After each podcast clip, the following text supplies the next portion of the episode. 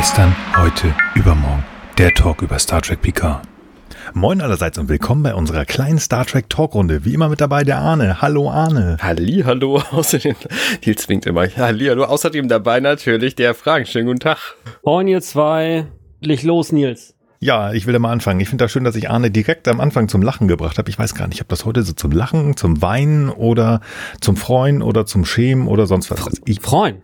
Freuen. Freuen. Eindeutig. Da bin ich begeistert, dass das äh, jetzt schon hier rüber schwappt. Wir gucken mal, wir haben da ein bisschen was vor uns, glaube ich, heute, aber nichtsdestotrotz wollen wir doch einfach mal anfangen. Gibt es News oder Neuigkeiten? Ich frage als allererstes mal den Frank. Frank, hast du News oder Neuigkeiten zu vermelden? Ähm, also, um auch spoilerfrei zu bleiben, ich finde Strange New Worlds schon ziemlich geil. Hm, Mehr sage ich nicht. Okay, das nehme ich mal so mit. Ich, das ist auf diesem Netflix-Dings, ne? Ich habe ich hab mal so eine Folge geguckt und ähm, hat mir sehr gut gefallen. Ja, dann mach das mal. Ich habe Netflix abgeschaltet. Okay, aber irgendwas ist ja immer, immer, immer, immer. Arne, hast du News oder Neuigkeiten oder nicht? Wo wir gerade bei strangen Geschichten waren. äh, Ich fand Stranger Things ganz nett, die vierte Staffel. Und ich wollte sie eigentlich nicht gucken. So, weil ich dachte, ach komm, die dritte Staffel ist fünf Jahre her, muss ja nicht sein. Vierte Staffel, erste Folge angemacht. Oh mein Gott, wie geht's weiter? Nur das nebenbei, so, man muss ja Tellerrand und so. Außerdem gefiel mir auch Obi-Wan. Tellerrand, ne? Ja, Obi-Wan möchte ich auch gucken, ja. Das kann ich wiederum Obi-Wan. Obi-Wan, sag mir, wo sie bei Obi-Wan. Ach nee, das ist was anderes, ne? Okay. Ja, nein, also das hat äh, mir wiederum gefangen. Das kann ich dann immer noch gucken.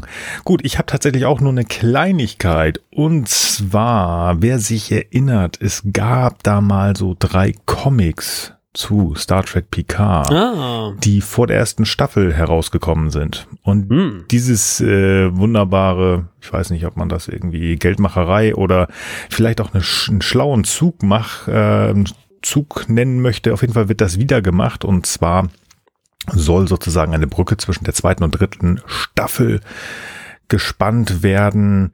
Star Trek Picard Stargazer, dreiteilige Comicreihe, soll im August kommen. Es wird gemunkelt der 24. Ob das für die Vereinigten Staaten, über die ganze Welt oder in Deutschland, das kann ich leider noch nicht vermelden. Ich bin gespannt, ob unser Admiral jetzt wieder Captain wird oder ob er irgendwie nur da ist oder ob das in der Vergangenheit ist da sind die Quellen sich nicht so ganz einig. Ich werde euch da mal eine Seite auf Englisch verlinken und eine auf Deutsch. Die sind sich nicht ganz einig. Aber dann könnt ihr euch das, was ihr durchlesen wollt, lesen. Und falls wir da noch was herausfinden können, wir da ja noch mal was draus finden. Auf jeden Fall bin ich, bin ich also ich finde ich spannend und ich bin gespannt auf diese Comics, weil ich fand die ersten Reihe ja ganz gut. Also ich meine, Stargazer, Mega. da, das klingt, klingt nach Bock. Also so dem Ferengi-Bock, der Bock. mit Dai, Picard, Mann. Stargazer und Also, so. also Bock Ja, never mind. Auch. Äh, und, und ob, wenn Bock vorkommt, auch okay. Wo wir wieder bei Maxia sind. Danke, Arne. Mehr, mehr Content und so. Die allerbeste Folge, die wir jemals besprechen durften. Also wirklich, Definitiv. schlägt Picard Staffel 2 um Längen. Ja, und ich, ich freue mich und ihr werdet lachen, ich werde heute nochmal auf Maxia zurückkommen werden. Aber da, da brauchen wir noch äh, ein Bisschen, klein ne? wenig. Brauchen wir ein bisschen. Ein bisschen, ich sag dazu nichts. Guti, was haben wir denn heute uns vorgenommen? Das ist natürlich die zehnte Staffel Star Trek Picard. Wir haben die zehn Folgen sozusagen hinter uns. Du lachst, was gibt es? Habe ich was vergessen? Ich freute mich gerade über die zehnte Staffel die Picard. zehnte Staffel. Die zehnte Staffel Picard. Ja, das finde ich natürlich gut, dass du das klar gemacht hast für uns. Ja, oh toll. Oh, oh Mann. Ich möchte, ich möchte ja nicht, ich, irgendwann wird ja dieses Projekt hier beendet sein und es könnte sein, dass es, ja, irgendwann mal, irgendwann langer Zukunft. Und es gibt da so eine Idee, die ähm, Arne und ich mal überlegt haben, was das sein könnte. Ich werde jetzt nicht sagen, aber wenn ich da möglicherweise immer das Falsche sage, das wird lustig. Das wird lustig. Aber gut, lassen wir das. Die zehnte Folge Star Trek Picard.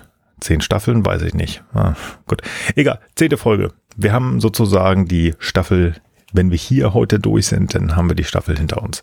Urführung der, dieser Folge, die in USA hieß Farewell, war am 5.5.2022 und den Abschied, nein, also Abschied ohne Artikel gab es am 6.5.2022. Also Zweite Staffel übrigens, falls das nicht. Ja. Ich, ja, Staffelfolge. Ich werde das mein Lebtag nicht mehr lernen. Das ist halt so. Müsst ihr durch jetzt. Zehn, zehnte Mal. Folge, zweite, zweite Staffel äh, Star Trek Picard. Wenn, wenn, wir, wenn wir und besonders ich das Gestammel denn hinter uns gebracht haben, liebe Höris, dürft ihr auch gerne euch die Folge angucken. Die Folge, jetzt habe ich es richtig gesagt, der Serie. Und danach dürft ihr uns gerne wieder einschalten, weil dann werden wir darüber sprechen. Aber als allererstes, natürlich, werdet das, eine Frage Ja. habe ich noch an euch so zur Einstimmung. Welche von den aktuellen Star Trek Serien vermutet ihr könnte tatsächlich zehn Staffeln bekommen? Ist einfach, finde ich. Strange also New ich, Worlds. ich kann Strange New Worlds nicht an, ich, ich habe es nicht gesehen. Schaffe, ge- geht nicht, ist nicht, woll, woll, will ja Paramount Plus nicht, dass wir das gucken. Deswegen kann ich dazu noch nichts sagen. Ich sage aber Lower Decks. Würde ich auch vermuten. Also ungesehen, auch mit Strange New Worlds drin. Also das wird sich spätestens nach der siebten Staffel Klassiker wird sich das totlaufen. Lo Lower Decks auch und, und, und Picard auch. Die, die, denen fällt in der dritten Staffel fiel ihnen auf, dass das so viel Spaß macht, dass sie noch sieben Staffeln dazu buchen. ohne, ohne Picard. Ja, gut. Ja, der macht dann noch so ein paar Cameo-Auftritte und so. Bisschen häufiger als die anderen TNG-Mitglieder, die dann häufiger da sind, aber im Prinzip.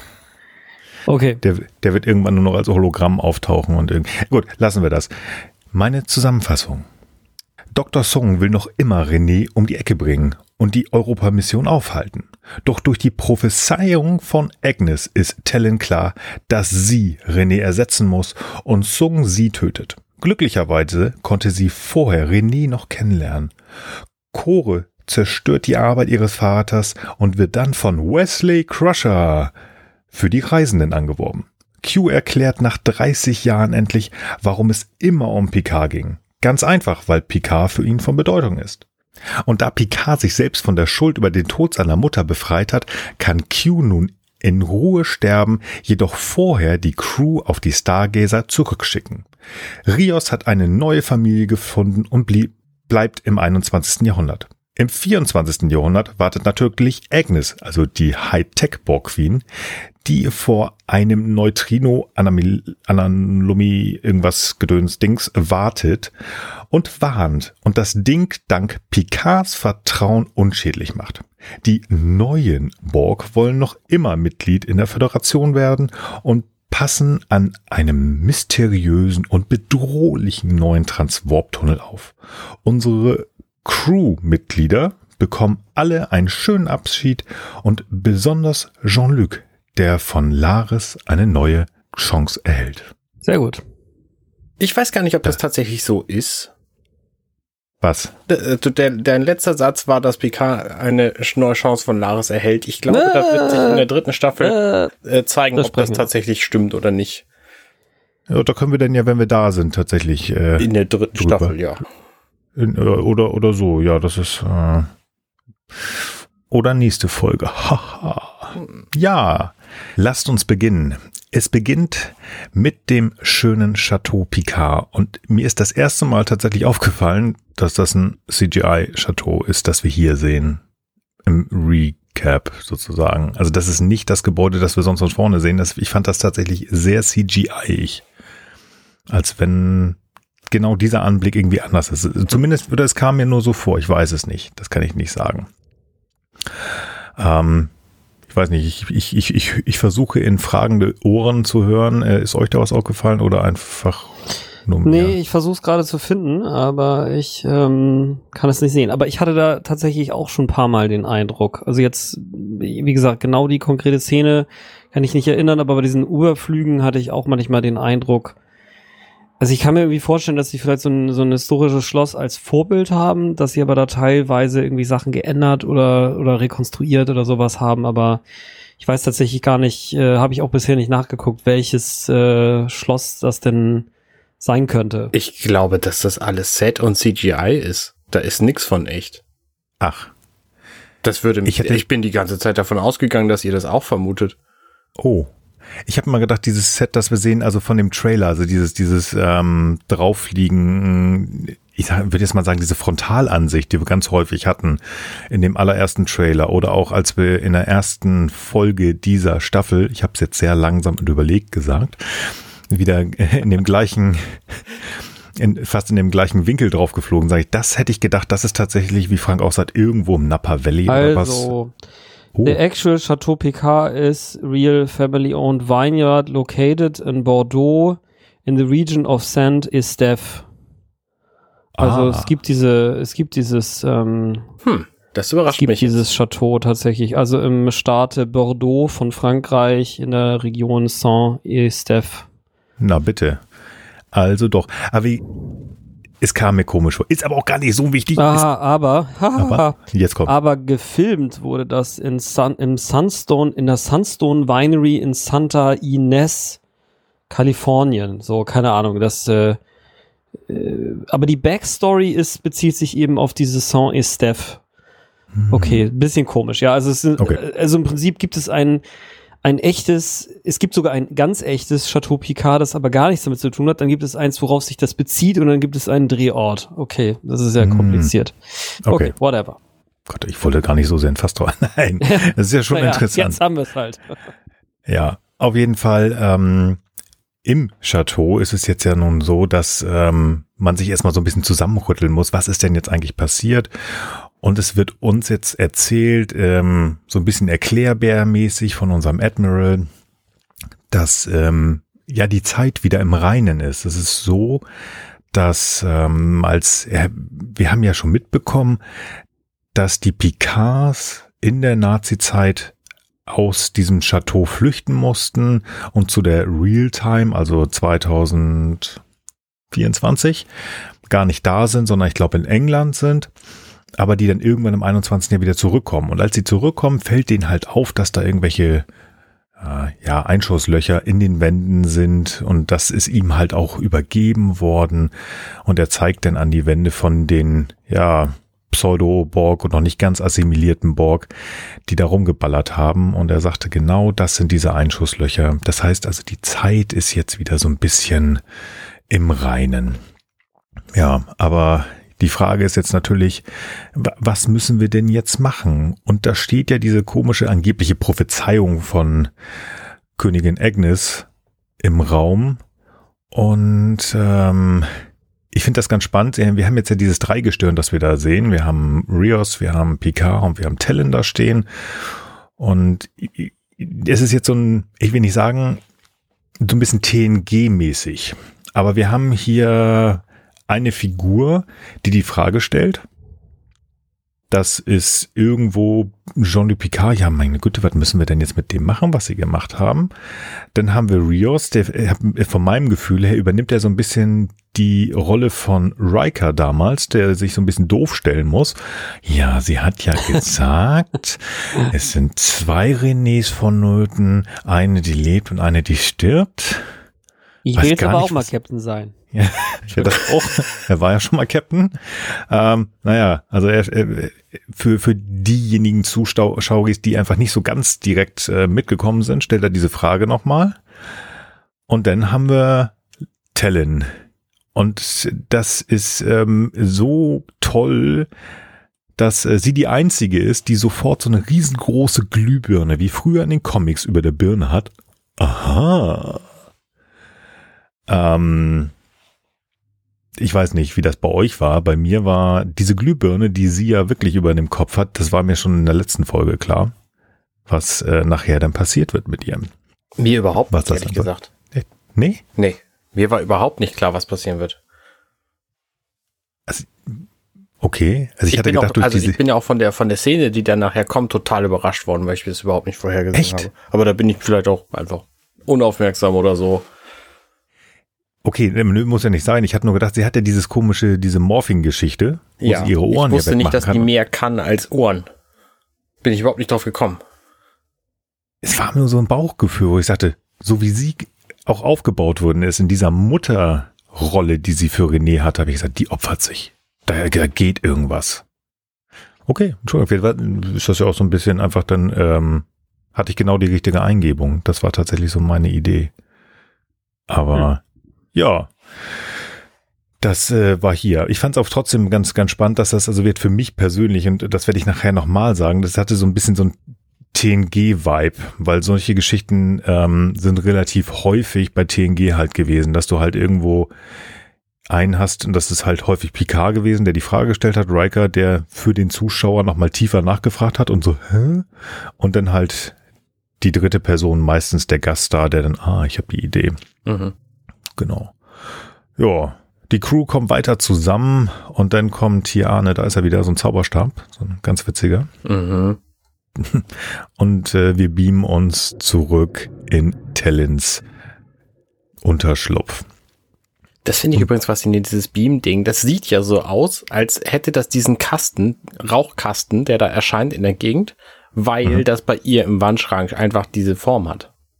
Das Mhm. War immer meine Assoziation. Aber später sehen wir eine Szene, wo dann ähm, drei Leute gleichzeitig beamen und dann tauchen drei Rauchkästen auf.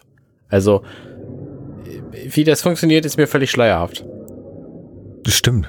Keine Das- Ahnung. Das ist vielleicht auch das, was jetzt hier gerade Ruffy so fasziniert, ähm, weil als Talon nämlich einen Schrank aufmacht, da sagt Ruffy, wow.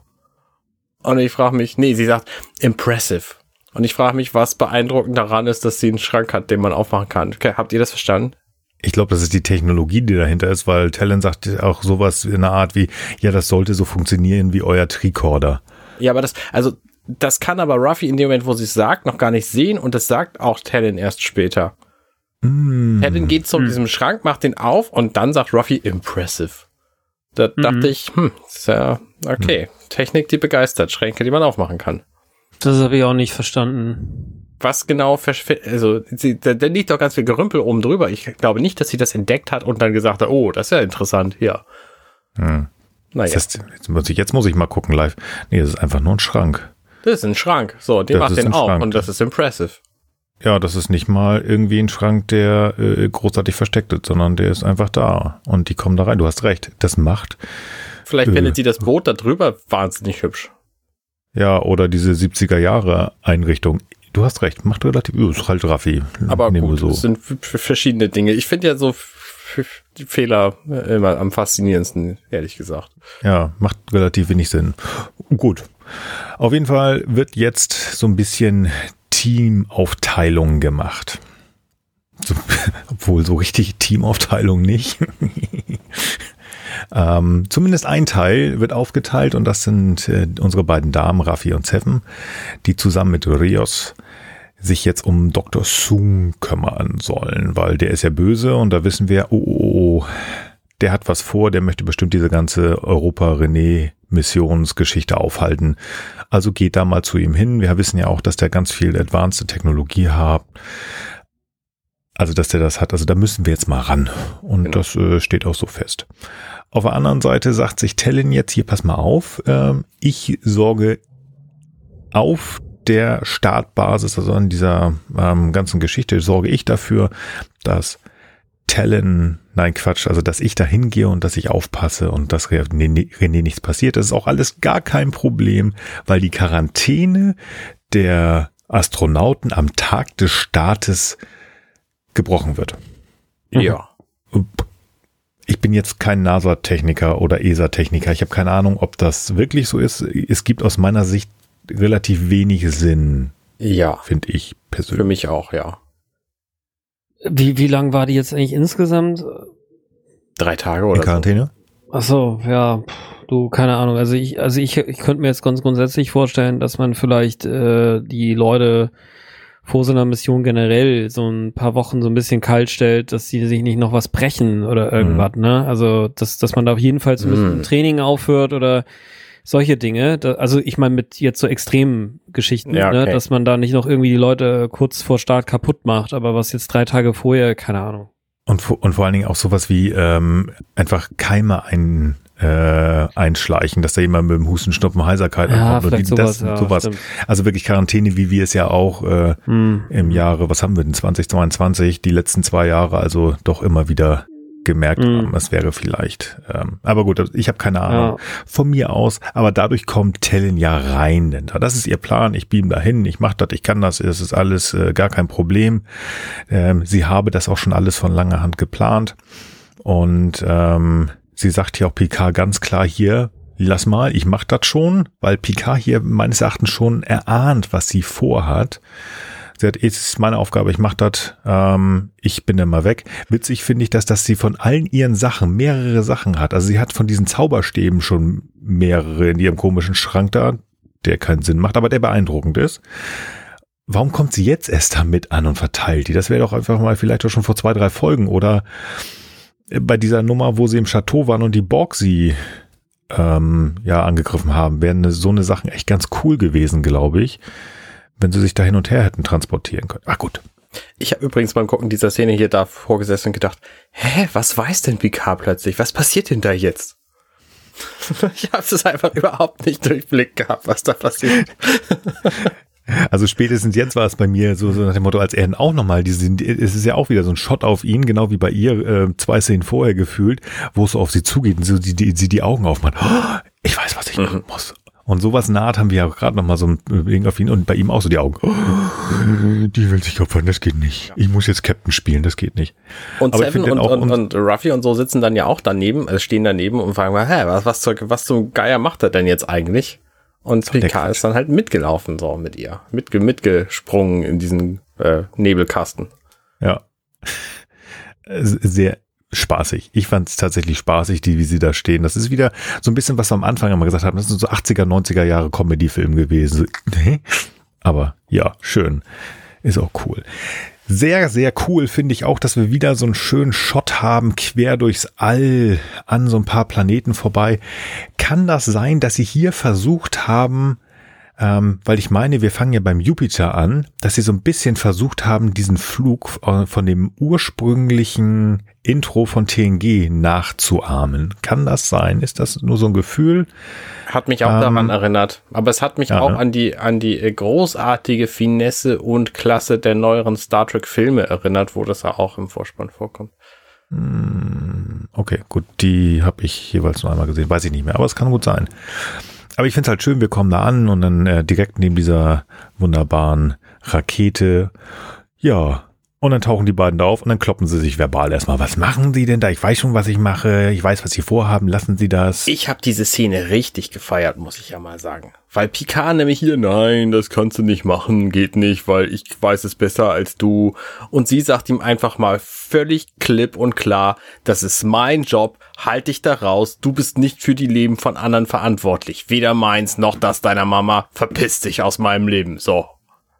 Ja, also ziemlich krass. Aber ja, ja, das, was gefühlt kaum einer in sieben Staffeln und ein paar Filmen gemacht hat, der hat sich mal vor Ahab gestellt. Also sie hat sich vor Ahab gestellt. So, nee, nee, nee, nee, nee, ist mir völlig egal, was du sagst. Du bist es. Sie hat das ja schon mal durchblicken lassen. Mhm. Relativ am Anfang, kurz nachdem sie aufgetaucht ist. So, ähm, wer hat sie jetzt zum Chef gemacht? Das macht sich hier nochmal ganz deutlich. Ganz mhm. deutlich. Es ist mir völlig egal was sie sagen, das ist das, was ich will, das ist das, worauf ich vorbereitet bin, das ist das, was, wo sie beide aufwissen. Er weiß es ja auch. Er weiß es, wenn er ehrlich ist, dann weiß er, dass das die einzige Möglichkeit ist, sie zu stoppen. Das sieht man auch wieder in diesem, diesem, ähm, in, in seinem Gesichtsspiel, das ähm, hier finde ich auch wieder ganz gut ist, dass er erkennt, verdammt, ja, es ist so und ähm, ich muss das, glaube ich, dann zulassen. Das fällt ihm nicht leicht, aber äh, ja. Ihm wird auch keine Wahl gelassen. Ne? Sie, sie bügelt ihn ja einfach über. So, hat ja. Agnes Durati gesagt, hier, eine muss leben, eine muss sterben? Ja, hat sie. Hast du einen Grund daran zu zweifeln? Nee, habe ich nicht. Ja, dann wird das wohl das sein, was wir jetzt machen müssen. Und dann versucht Picard irgendwie rumzustammeln, ja, aber ich, äh, Prophezeiungen und so, das ist ja alles Humbug. Und sie so, nein, es ist nicht deine Entscheidung, ich entscheide mich so, Punkt. Und vor allen Dingen auch dann, was sie sagt, diese, diese sehr starke Figur. Also ähm, Ola Brady bringt das wirklich cool rüber und zwar in beiden Figuren, die sie spielt. Sowohl in, in Laris, die eine sehr, sehr kräftige, nein, eine standhafte, doch kraftvolle Figur ist, aber das ist Tellin auch, die noch ganz klar sagt, ich muss nicht gerettet werden. Das musste ich noch nie. Also die kennt ihren Weg, die geht ihren Weg alleine, die weiß, was sie tut. Und das ähm, ich weiß nicht, vielleicht interpretiere ich da zu viel rein oder ich will es sehen. Ich finde, das, das kann sie sogar in ihren Augen sehen. Also wo sie das sagt, ich, ich muss nicht gerettet werden, das muss ich auch nicht. Da sieht man ihr diese Entschlossenheit in den Augen an. Finde ich ganz, ganz toll gespielt. Und dann lässt sie ihn einfach da stehen. Ja. Und Jean-Luc steht da, mh, hm, Lippen zusammen. Verdammt. Das ist mir noch nie passiert. Mhm. Ja, ja, Muss er halt durch. stimmt. Da muss er durch. Ja, Guti. eine Zahl erster Male hier für den guten alten JL, ne?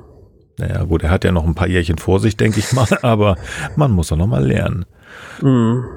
Unsere Außencrew wird hier, das ist die Szene, die Arne gesagt hat, mit den zwei Kästen, die da plötzlich auftauchen. Drei sogar. Drei, jeder ein eigener? Okay. Hat jeder einen eigenen Kasten. Na, sowas. Vielleicht, ne, wir sind da auch mehrere Schränke nehmen. Impressive. auf, jeden, auf jeden Fall tauchen sie in Dr. Sungs geheimen James Bond Bösewicht Labor auf.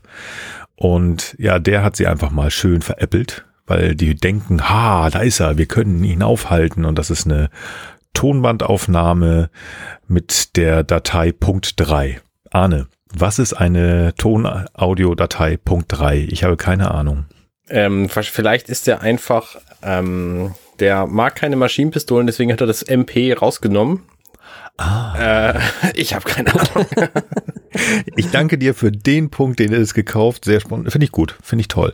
Naja, auf jeden Fall. Also er hat sie veräppelt. Ähm, ja, also jetzt müssen sie sich was einfallen lassen, weil die denken, was soll denn das? Aber denen wird schnell klar, Sung ist ja nicht doof. Das muss man einfach so sagen. Der ist irre, aber nicht doof.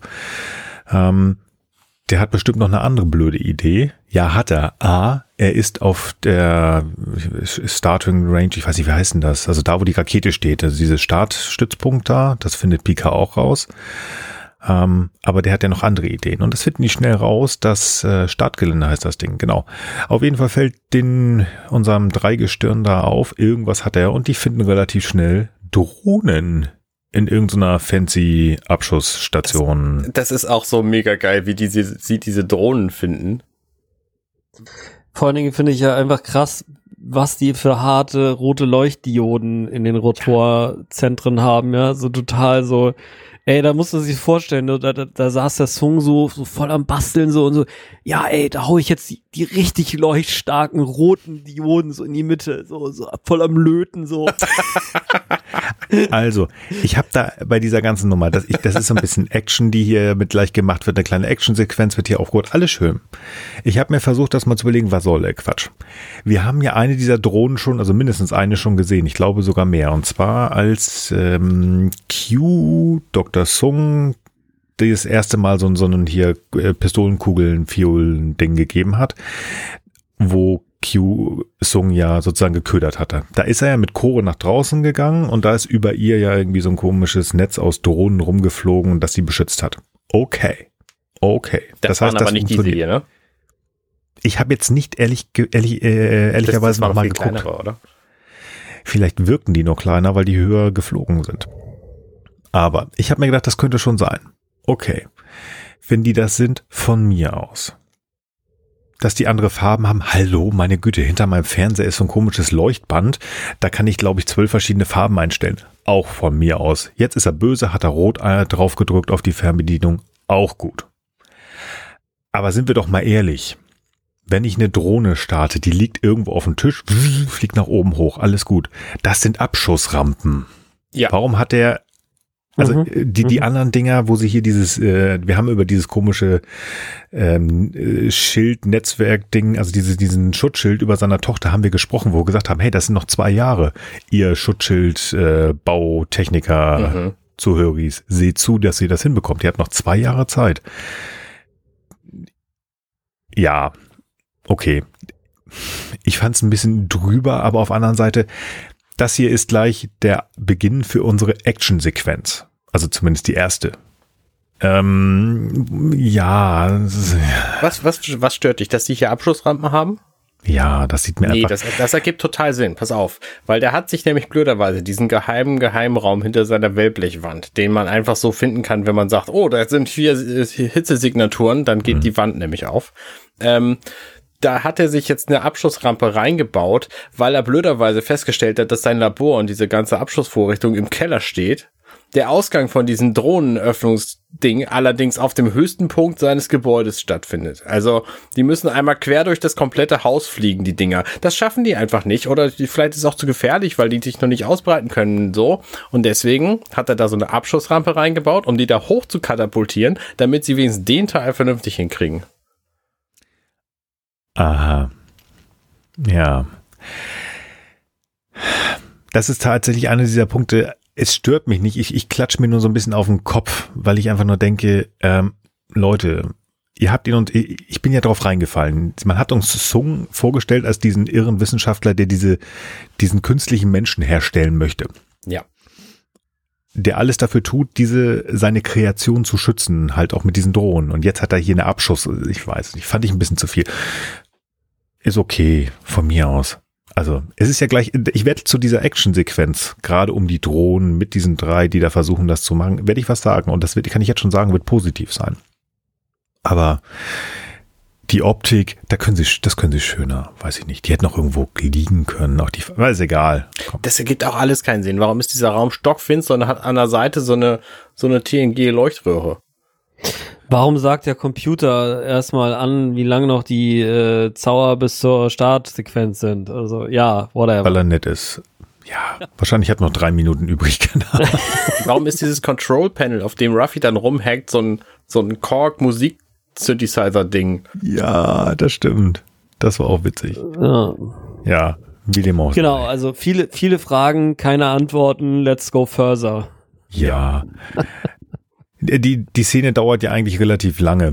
Ähm, ja, das stimmt. Zwischendurch ist Tellin einmal kurz bei der Nase angekommen, alle schicki ähm, sie will da ja hin und das wird auch gut funktionieren. Genau, hat jetzt auch so einen roten Anzug an, sieht damit schon so ein bisschen so aus, wie was ja schon zu vermuten steht, dass sie dass sie ein Double von René spielen wird. Woher muss. wusstet ihr das alle, verdammter Arzt? Bauchgefühl, Arne. Bauch. Meine Güte, ich bin so schlecht in sowas. Du hast zu viel abgenommen, das ist das Problem. Du hast kein Bauchgefühl. ha, jetzt habe ich's. Ha. Liebe, liebe Ey, ganz das, im das, Ernst. Liebe Höris. Ja, sorry, hau rein. Liebe Höris, hör, wenn ihr den nicht versteht, hört Dirty Minutes Left, erzählt Arne immer, wenn er wieder seinen, äh, wenn er sein, sein Low Carb macht. Bauchgefühl, Arne. Mhm. Ist mal was. Lieber Frank, du wolltest was sagen. Also ich wollte nur sagen, dass ich das auch nicht wusste. Ich äh, wusste das jetzt erst im Nachhinein und weil ihr schon drüber gequatscht habt. Also du genau. Insofern, jetzt, jetzt nur jetzt wird's halt klar, ne, weil sie lässt sich ja nicht in das Schicksal von Picard reinreden. Also da macht es dann Sinn, ne, als ihr das vorhin besprochen oder du das besprochen hast. Und jetzt hat sie halt den NASA-Anzug an und warum soll sie den jetzt anhaben, wenn sie dann nicht äh, quasi diese Rolle spielen soll? Also jetzt macht's für mich auf jeden Fall auch Sinn. Ja, ja wie dem auch sei. Dr. Sung. Wir sind nicht in seinem Keller, ausnahmsweise, sondern wir sind bei ihm. Und er ist ja auf der Start, auf dem Startgelände bei der Dame, die dann ganz offensichtlich die Chefin ist. Und da haben wir schon drüber gesprochen. Director Dr. Lee Sung, ist das. Director Lee, ja, vielen Dank. Dr. Sung hat seine Approbation entzogen bekommen. Das heißt, er ist per se kein Doktor mehr, er darf nicht mehr praktizieren, kein gar nichts.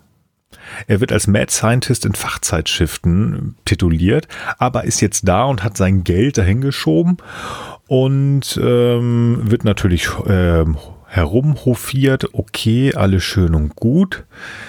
Und jetzt verlangt er auch noch, ähm, die Astronauten kennenlernen zu dürfen. Hier wird übrigens nochmal auf die, Proto äh, auf die Quarantäneprotokolle angesprochen, die es ja angeblich nicht gibt, was äh, Tellen vorhin gesagt hat. Aber vielleicht hat sie das auch nur gesagt, um unsere Crew zu sagen, hier komm, Klappe halten, ich mach das schon. Hm. Ähm, Finde ich spannend, das Geld sowas machen kann. Und ich glaube tatsächlich, dass das wirklich möglich ist. Je mehr Knete du hast, umso mehr kann man sich erkaufen, selbst in so einer Situation. Und dieses, finde ich auch wieder von Brent Spiner, tot, er ist ein geiler Schauspieler. Wie er sich das, das, das wie er da sich aufplustert, so meine Güte, ich habe hier so eine großzügige Spende gemacht. Also ist das wohl noch mal fünf Minuten der Zeit der Astronauten. Also was soll denn das? Jetzt hören Sie mal zu. Ja, mhm. nicht totaler Quatsch. Ist, ich glaube nicht, dass das Quatsch ist tatsächlich. Ich glaube, es würde so funktionieren. Also ich glaube, es ist Quatsch, weil schon eine Mars-Mission würde irgendwas nördlich von 100 Milliarden Dollar kosten. Erstens, so viel hat der Typ nicht an Geld. Mhm. Und niemand würde diesen riesigen Betrag äh, in, äh, in, ins Risiko setzen, nur weil irgend so ein komischer Vogel, der vielleicht 100 Millionen gespendet hat, dann nochmal irgendwie mit irgendjemandem quatschen will. Das ist aus meiner Sicht absolut unrealistisch. Hm.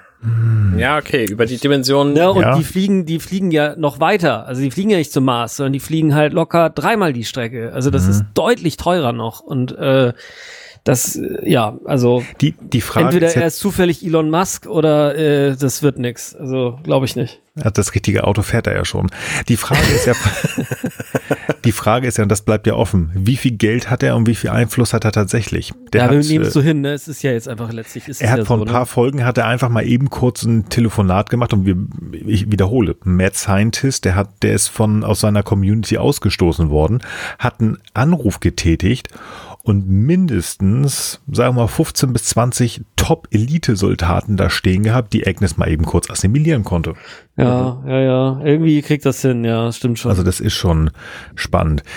Ich denke, dass es ich, ich beides klingt für mich plausibel. Es ist für mich plausibel genug zu sagen, hier pass mal auf, das ist doch eigentlich Quatsch. Also ich bin auf Franks Seite. Auf der einen Seite, das ist so, so viel Sicherheit und ähm, das darf nicht aufs Spiel gesetzt werden. Auf der anderen Seite glaube ich, dass wenn die richtigen Personen mit entweder genug Macht oder genug Geld oder im Zweifel ist das beides ja, gleichzeitig, genau, wenn die ich glaube, das kommen, ist es, ja. und ähm, nennen wir einfach mal ein paar Namen. Nimm, nimm einen Elon Musk oder nimm irgendeinen so einen Irren, der äh, vor ein paar Jahren im Weißen Haus gesessen hat, diese komische äh, Ah. Orange.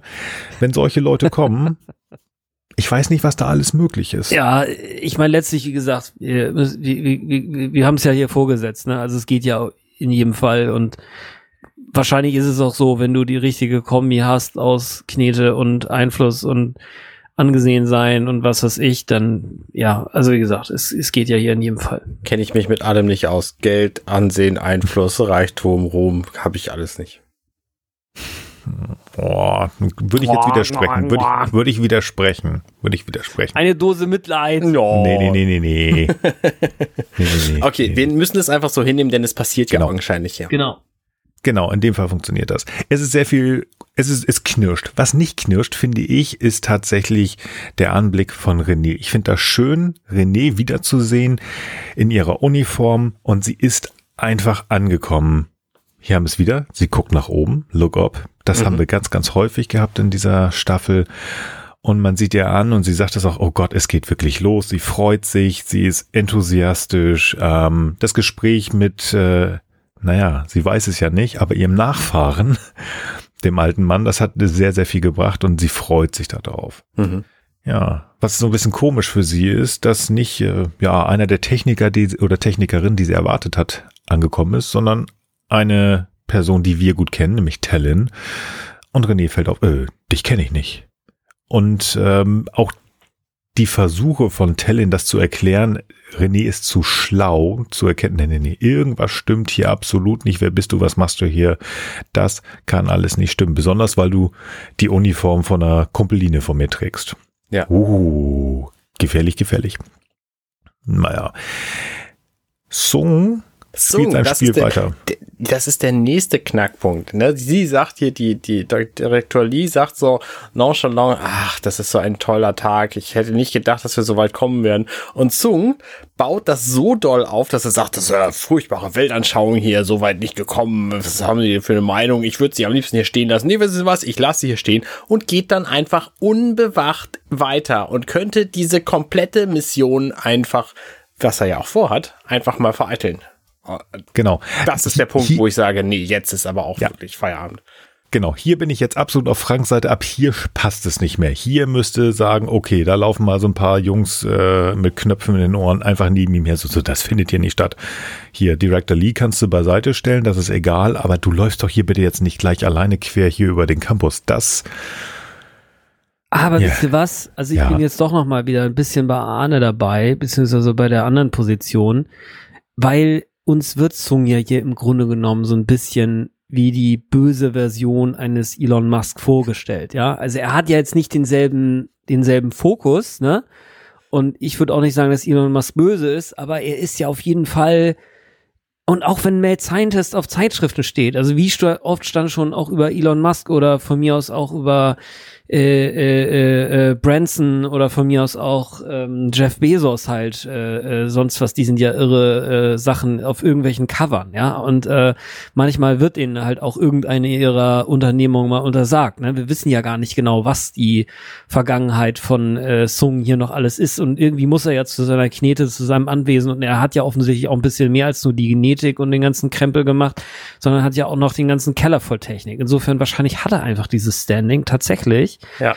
Und deswegen lassen die Leute das irgendwie durchgehen. Ne? Also ich meine, Musk schiebt ja auch Dinge, wo du sagen würdest, kaum irgendein anderer Mensch könnte das jetzt bringen und danach noch einfach weitermachen. So ja, also die meisten Leute bringen ein so ein Ding, treten dann von ihrem Minister oder Vor, Vor, äh, Vorstandsvorsitzenden Post oder sonst was zurück und sind dann weg vom Fenster. Ne? Und diese Leute machen einfach weiter und wahrscheinlich ist er einfach einer von denen. So muss man es, glaube ich, einfach sehen. Und deswegen zieht er einfach das Ding auch da vor Ort durch. Also er ist einfach so ein und und aber eben eine wirklich eine echt böse Ausführung. Ne? So würde ich das mal interpretieren.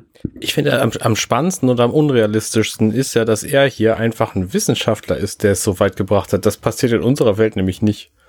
Mhm. Weil die Ja. Leute, die Ja. du gerade aufgezählt hast, das sind alles keine Wissenschaftler, das sind Inter Ja. Interpreten oder wie es heißt. Äh, und und äh, sind einfach äh, Leute, die im richtigen Moment viel Arbeit geleistet haben und Glück gehabt hatten. Äh, Aber nichtsdestotrotz denke ich einfach, also die Intention, die er hat und dass, dass die das wollen, ja. Dass die da alleine rumlaufen, ha, weiß ich nicht. Aber gut, er schafft das. Er hat ja auch einfach, ähm, er hat sich auch einkaufen können. Also das müssen wir einfach auf dieser Ebene einfach stehen lassen und sagt, okay, wer weiß, was in zwei Jahren noch passiert. Keine Ahnung. Vielleicht äh, sind da noch, also wenn noch mehr Gelder fließen, ist noch mehr möglich als heutzutage. Weiß ich nicht.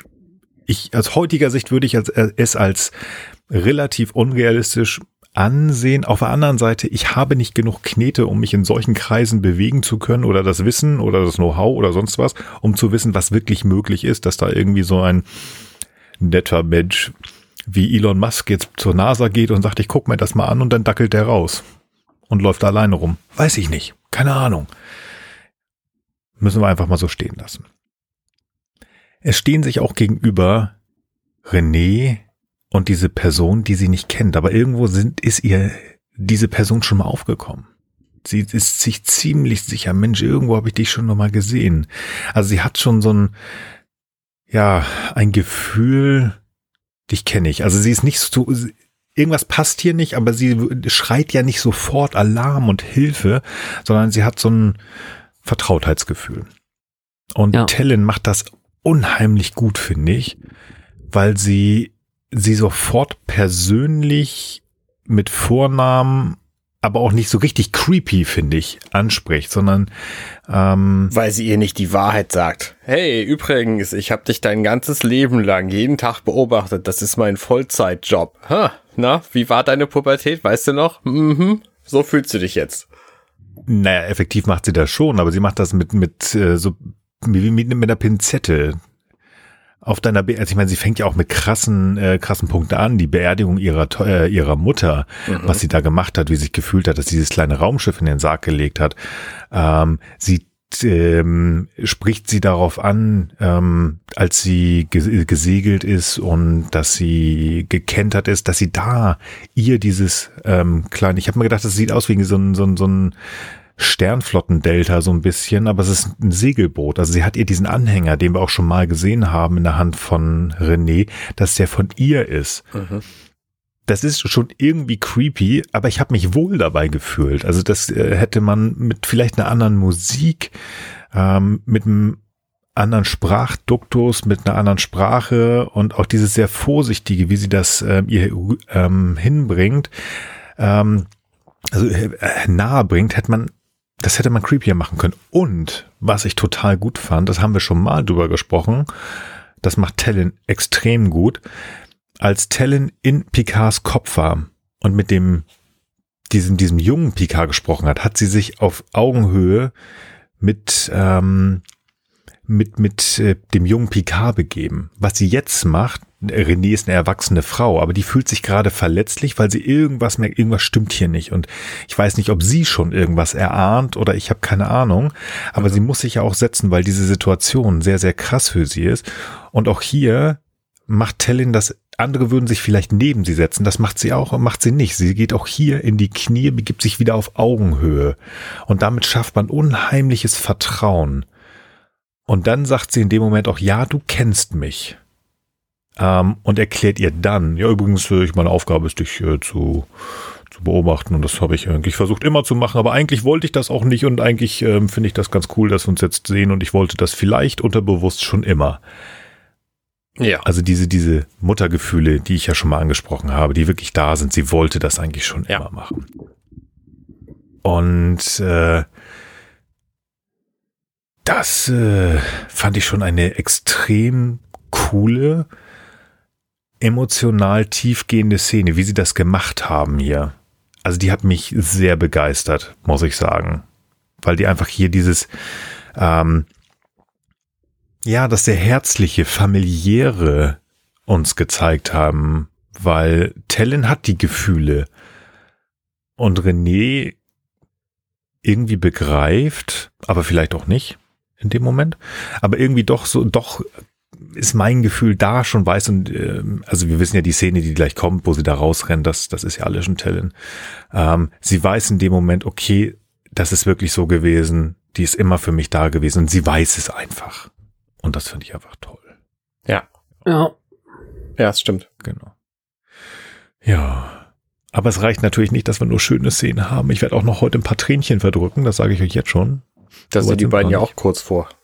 Ja, zu Recht finde ich. Das ja. ist ja so ein bisschen wie eine, ja, wie ein Familientreffen. Aber wir brauchen Action. Wir brauchen so ein bisschen Action. Also müssen wir mal hier die Drohnen losschicken. Oh, dieses Dach sieht sowas von falsch aus. Ich, ja. Also das kaufe ich zu keinem Moment, dass das ein echtes nee. Dach ist, wo echte Türen sich öffnen und da Drohnen rauskommen. Mm -mm. Nee. Das Gefühl hatte ich jetzt mhm. gerade das, das, das, das erste Mal hier, aber tatsächlich bei dem, was ich am Anfang sagte, beim, beim Chateau da ist dann am Ende vielleicht das Geld ausgegangen. Ich weiß es nicht. Da ist ja doch sehr viel Geld in die Produktion reingeflossen. Finde ich schade, dass da die CGI. Dafür sehen die Raumschiffe nachher gut aus. Bevor ja. sich wieder jemand beschwert, dass die Raumschiffe blöd aussehen, ne? Wir sind hier nur beim Chateau und bei dem. So, weiter. Ähm, ich denke mal, ähm, die, die, die ganze Szene mit, ähm, also der Familienzusammenführung, das haben wir sozusagen, also René und Helen, das haben wir durch. Und jetzt geht ja sozusagen diese Szene los und die beim ersten Mal gucken, möglicherweise bei dem einen oder anderen Zuschauer, die die Möglichkeit gegeben hat, ach Mensch, René hat es nicht gekauft, was Tellen ihr erzählt hat. Das soll uns jetzt ja hier verkauft werden, wo also eine aufgelöste Tellen aus der Tür kommt, René. dem Dankeschön, René, René herauskommt und zufällig Dr. Sung in die Arme rennt, der ihr erstmal ins Gesicht patscht, was ich, also für ihn ist das natürlich schlau, das ist das, was er wollte, aber finde ich unheimlich grenzüber, tretend. Also ich finde das, oh, patsch mich nicht an, würde ich nur denken. Ganz fiese. Also das ist, ähm, ja, Gott, oh Gott, verdammt, könnte man denken, es hat nicht funktioniert. Aber ich rette sie, junge Frau. Und sie läuft weg. Ja, hm. Da war wir ich übrigens auch noch nicht skeptisch. Also das nee? habe ich auch gedacht, äh, Moment, okay, ja, dann wird wahrscheinlich jetzt, ich meine, sie hatte ja schon diesen roten Anzug an, wird Helen jetzt einfach einspringen für René und an ihrer Stadt, wie sie sich dann verkauft, weiß ich noch nicht, äh, an ihrer Stadt diese Mission machen. Ähm, ja, schien mir plausibel.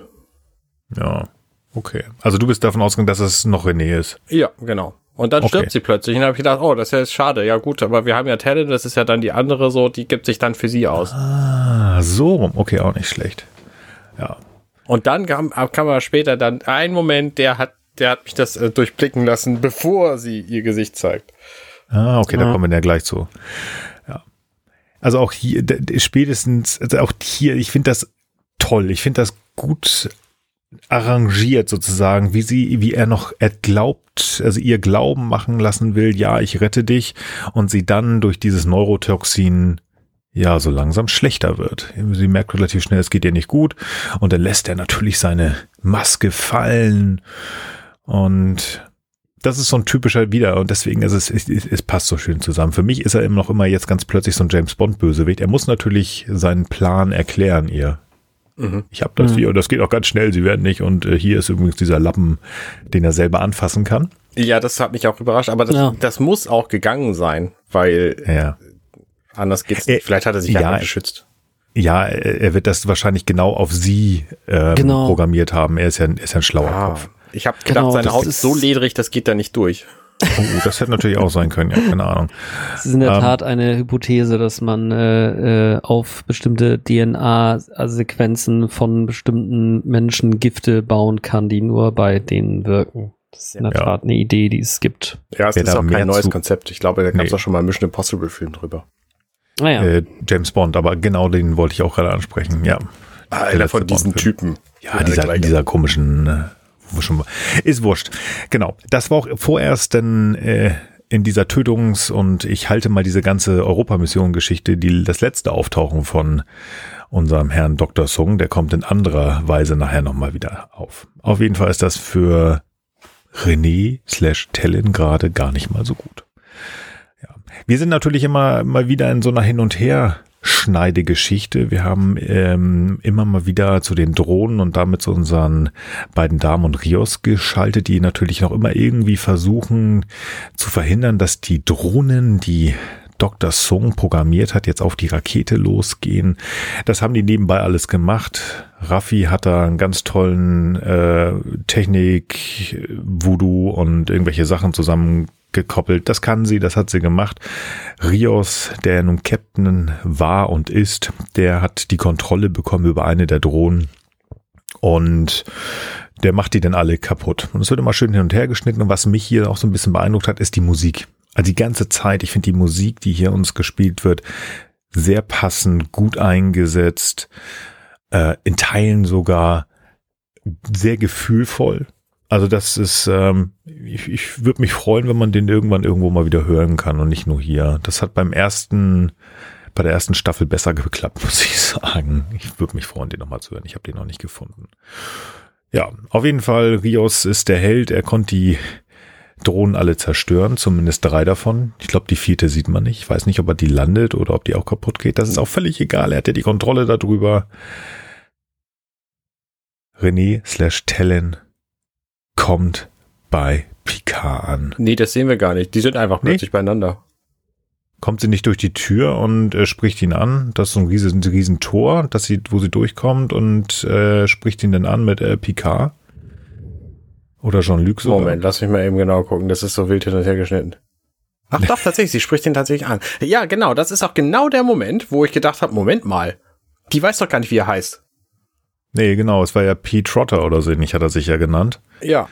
Und dann spricht sie ihn tatsächlich mit Vornamen, meine ich, an. Da habe ich gedacht, oh, nee, aha, jetzt habe ich verstanden. Aber hä, wieso kann die? Wieso sieht die denn so aus?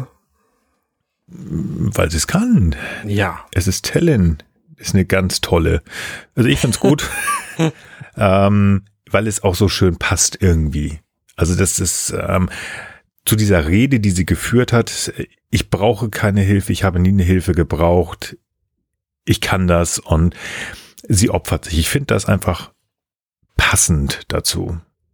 Ähm, es ist traurig, tatsächlich irgendwo auch. Und ich muss euch sagen, ich fand es sehr traurig. Ich fand es passend, weil sie sich für René opfert.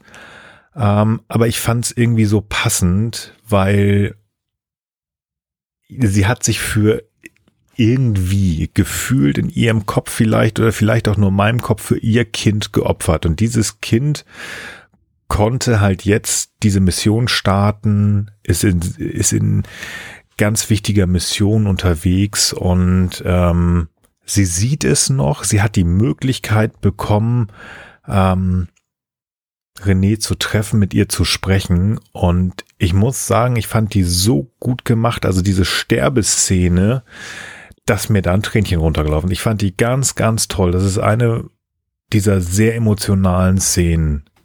Ähm, also super gespielt, tolle Musik. Und obwohl es so traurig ist, ähm, fand ich sie unheimlich gut. Ja. Ich finde es total toll, was sie erzählt. Also sie sagt ja, alles, was irgendjemand irgendwann mal gesagt hat, ähm, warum man irgendwen sich nicht treffen sollte, ist alles Quatsch. Ich bin wahnsinnig froh, dass ich das jetzt gemacht habe. Mhm.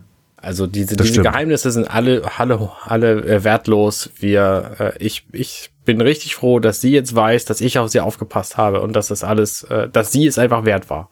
Das finde ich, ist eine ganz schöne, ganz schöne Geschichte. Und sie gibt Picard noch etwas mit. All die Gründe, warum wir uns unsere Gefühle nicht eingestehen, sind bedeutungslos. Und das ist natürlich für die Geschichte schon mal ein Sprung in die letzte Szene, wo er mit Laris dann stehen wird. Ja. Also sie gibt ihm dann da nochmal so ein, sie gibt ihn einen mit, Punkt. Und das ja. Ähm, ja. auf dem Weg weg.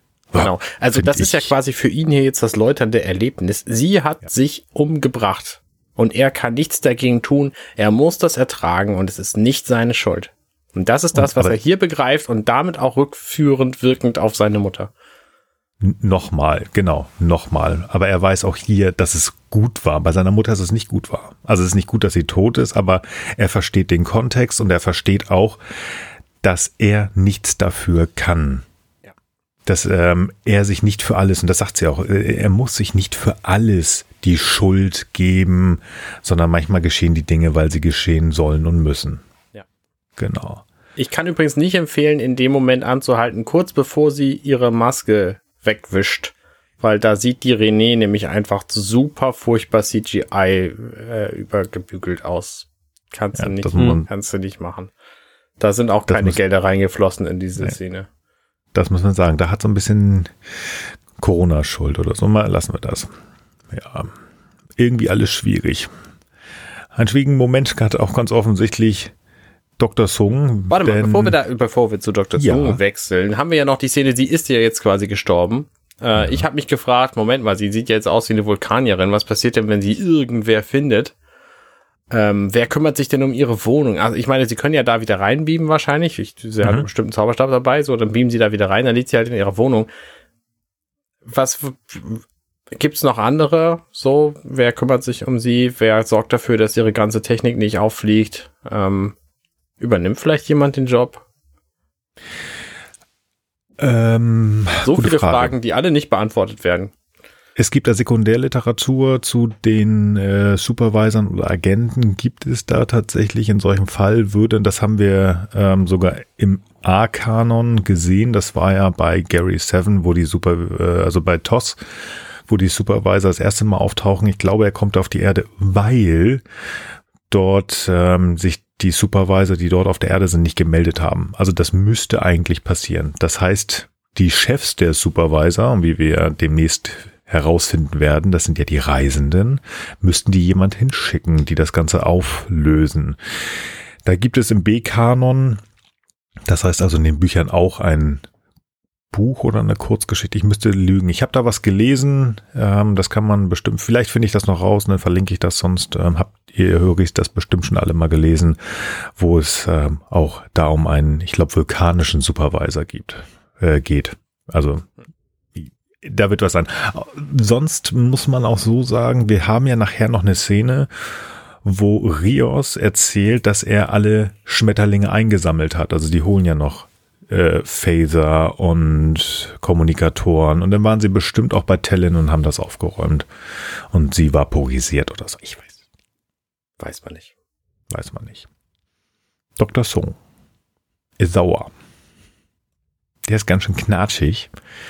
Oh, warte mal, eine Frage habe ich noch. Ja. Be ja, bitte. Bevor wir nämlich Talon jetzt gerade zum letzten Mal hier sehen, ähm, was war eigentlich, warum hatte sie Beef mit Geinen? Wissen wir das?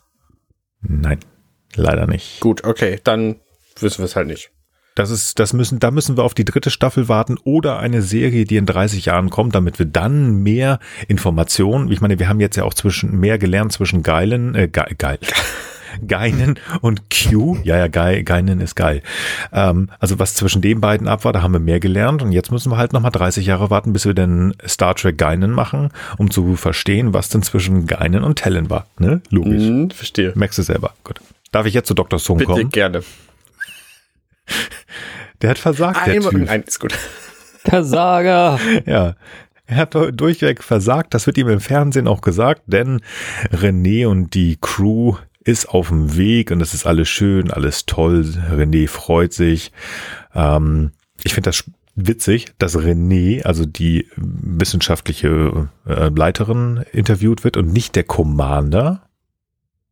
Ich denke, Ja. normalerweise, aber gut, von mir aus, wir kennen sie, ich freue mich, sie gesehen zu haben und Commander Musa hat wahrscheinlich gesagt, nee, nee, ich habe keine Lust. Ich will, hier, René, mach du das, sprich du. Dann ist das gekauft. Komm, du hast extra dein, dein Boot mitgebracht. Hier kannst du noch mal eben in die Kamera halten. Hier, hallo. Das hat sie nämlich Schön. dabei. Ja, warum nicht? Einen kleinen, äh, einen kleinen Glücksbringer, andere nehmen irgendwelche Fotos mit. Ich finde das in Ordnung. Ja. Sung ist sauer, aber er wird gleich noch viel saurer. Wir hatten das ja schon mal, dass sein Computer ihm irgendwas gesagt hat. Damals war es Q, der guten Tag gesagt hat.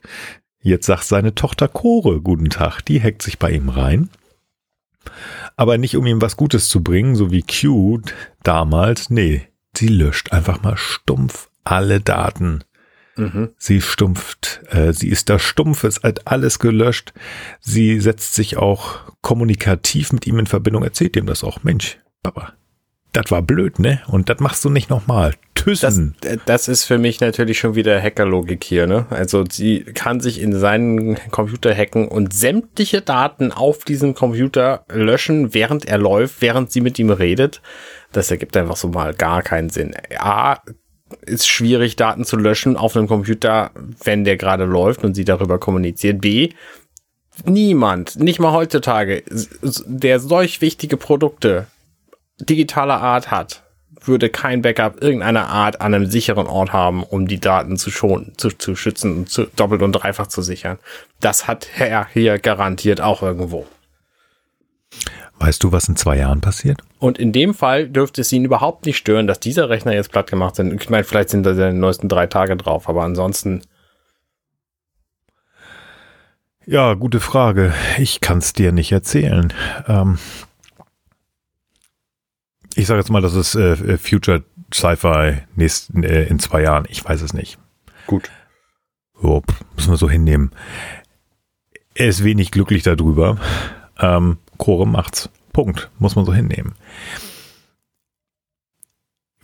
Ich, ähm, ich, ich versuche gerade so ein bisschen drum herum zu tanzen, wie ich jetzt auf das Ende dieser Szene und damit das Ende vorerst von Dr. Sung eingehe. Denn ähm, er hat jetzt ja alles verloren. Also ob das jetzt logisch ist, was äh, Arne ja gerade gesagt hat, äh, das ist möglicherweise nicht so richtig logisch. Oder ähm, es funktioniert in zwei Jahren, dass man das machen kann. Aber diese Figur hat jetzt aber Tochter verloren, Forschungsdaten verloren, alles weg. Und dann holt er sich eine top-secret geheime Akte aus seinem Schrank. Und über diese Akte möchte ich gerne mit euch sprechen. Mhm. Sehr gerne. ich auch. Denn, also, Star Trek Picard wird ja immer wieder so ein bisschen beschossen, genau wie Discovery ja auch. Das haben wir ja auch gemacht. Großes Wort Kanon. Mhm. Ja, es ist Kanon. Kanon, genau. Also es ist natürlich jetzt so eine Sache, dass man sich überlegt, Kanon? okay, dass, dass man immer wieder Sachen neu und umerfindet und dass man Geschichten, die vor 50 Jahren man vielleicht nicht ganz mehr so richtig in Einklang bringt mit dem, was man heute zeigen will, weil auch die Guckformen anders sind. Von mir aus, ja, Hardcore-Fans würden sagen, das funktioniert alles nicht, was wir uns hier gezeigt haben, aber dann funktioniert auch tatsächlich Star Trek Voyager nicht und ich muss mal wieder Arne spoilern. Es wird eine Folge geben, wo die Voyager-Crew in ich weiß gar nicht mehr, in die 90er Jahre, glaube ich, reist. Ist einfach, kann man Geld sparen, weil man braucht nicht viel umbauen. Das kann nicht funktionieren, denn in den 90ern waren nach TOS-Logik die eugenischen Kriege. Mhm. Und daraus, Ja. Das funktioniert nicht. ja, ja, und Das heißt, aber auch in den eugenischen Kriegen ist ein Typ rumgelaufen, der Khan hieß. ja, und, Und- ähm, der Khan, der äh, uns aus äh, die Wut des Khan äh, bekannt ist, ist wiederum eingefroren gewesen in einem Schiff, das im Jahr 96 gestartet wurde. Hm. Ähm, also muss das hier der Abschlussbericht eines eines abgelaufenen, also eines Projekts, das vielleicht so zwischen den 50ern und 96 gewesen sein muss, wo sie da quasi dann die Embryos, die sie dann in den Kriegen, die quasi wie weiß ich nicht, die Marsbewohner aus den öffentlichen Medien rauszensiert wurden, also die eugenischen Kriege auch, äh, und da haben sie den Rest dann in den Raumschiff verklappt und also so muss es irgendwie ungefähr mhm. gewesen sein. Sonst macht das alles gar keinen Sinn. Was ich so ein bisschen schade finde. Also ich habe gerne Fanservice gehabt in beiden Staffeln bis jetzt. Das war auch mal ein bisschen zu viel, wie diese riesengroße Enterprise D, dieses Holo-Ding da bei der Sternenflotte, wo man auch sagt, okay, aber das hier verstehe ich nicht. Das verstehe ich nicht, weil das ist reines Name-Dropping. Einfach um Khan nochmal naja, zu lesen. Also die, ähm, die, die, ähm, äh, die, die veränderten Embryonen oder die genetisch aufgewerteten Menschen, die spielen ja in diversen Folgen und auch sogar diversen Serien eine Rolle. Also du hattest eben jetzt äh, schon ähm, äh, äh, Voyager angesprochen, da ist es allerdings eine Zeitreise. Mhm. Wir haben aber tatsächlich auch in äh, Star Trek Enterprise eine Rückreferenz auf Arexung. Das ist jetzt leider auch ein Spoiler, aber mhm. ich spoiler jetzt nicht allzu ja. groß, aber die kommen da auch vor. Äh, mehr, mehr dazu nicht ähm, dann ähm, kommen sie ja, werden sie ja auch noch mal in Deep Space Nine angeteasert, mir auch nicht dazu. Ähm, also ich sag mal, genau, und natürlich in diversen Filmen, ne? Also in Into Darkness, äh, Star Trek Into Darkness gibt es eine Referenz, die, sagen wir mal, auch vielleicht nur so Mittelsinn macht. Also ich sag mal, die Timeline ist da so ein bisschen wobbly, ne? Wobbly, mhm. ne? Und dann ist es auch so, dass in, in den späteren Star Trek-Serien wird immer von genetischen Veränderungen gesprochen, während im Original ist es eigentlich so, dass es nur einen Selective Breeding Ansatz gab. Also dass da quasi selektiv äh, Menschen miteinander gepaart wurden, um einen, ich sag mal, Übermenschen zu erzeugen. Und man muss das jetzt verstehen, die Original, der Originalgedanke, der ist ja zu einer Zeit ähm, geschrieben und verfilmt worden, da war die Nazi-Zeit gerade um, in Anführungsstrichen, ja, die konnte man sozusagen im Rückspiegel noch sehen. Während dann, als die ganzen Rückreferenzen dann stattfanden, irgendwann in den 90ern, war das natürlich in Anführungsstrichen schon lange her und man hatte halt auch technisch schon andere Mittel. Insofern, ich würde jetzt tatsächlich einfach an der Stelle sagen, hey, da gab es irgendwann mal ein Projekt, das hat in den 90ern geendet in dieser Timeline. Ne? Vielleicht muss man doch mhm. auch an der Stelle so ein bisschen dieses Timeline-Konzept ein bisschen bemühen und äh, es ist zwar vielleicht irgendwie eine gemeinsame Teilnahme, die sich aber vielleicht durch die ganzen Reisen, die diese ganzen Leute in den verschiedenen Serienunternehmen vielleicht auch äh, einfach mal als leicht veränderndes äh, Moment akzeptieren muss und äh, so ergibt das Ganze dann eben Sinn, aber nicht so ganz, so vielleicht irgendwie. Ja, also dass die Timeline, also wir, da bin ich auch wieder, ich bin ja keiner der Hardcore-Fans, wo man sagt, das ist so gewesen, das funktioniert nicht, das ist alles unmöglich, weil in TOS Folge 13 Staffel 2 war das so und so, deswegen kann das in T&G Folge 4 Staffel, äh, Folge 4 Staffel 2 nicht sein. Alles gut, das ist eine Entwicklung. Ich finde sie halt nur so ein bisschen komisch. Jetzt, Khan ist halt einfach,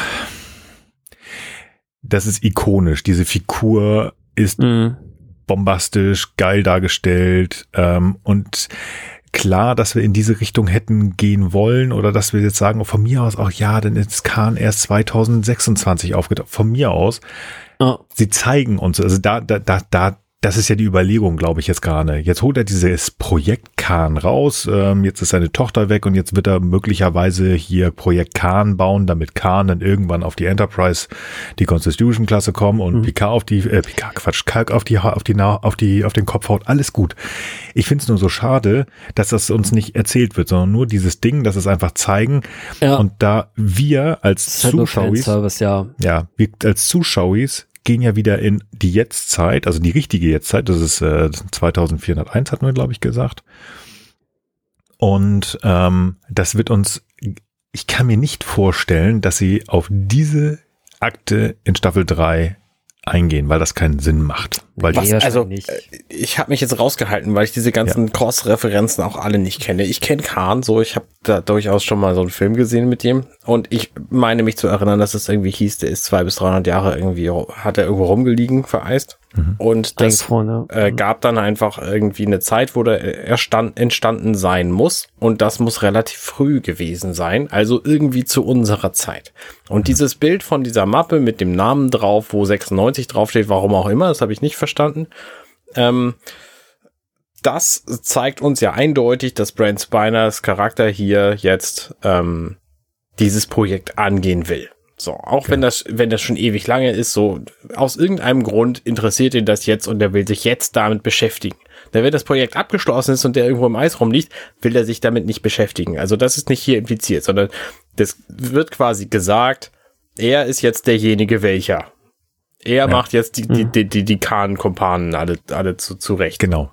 Und das äh, passt halt nicht in den Kanon, wenn ich mich nicht täusche.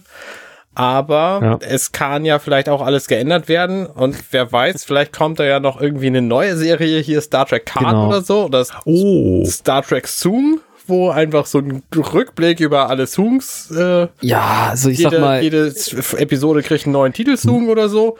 ähm, und dann wird es, also. Ja, Ja, die Zeit, die Also- Zeit hat halt den Kanon halt einfach ein Stück weit auch überholt, ne? Also ich sag mal, als eben, ja, sorry, sag du. also gut.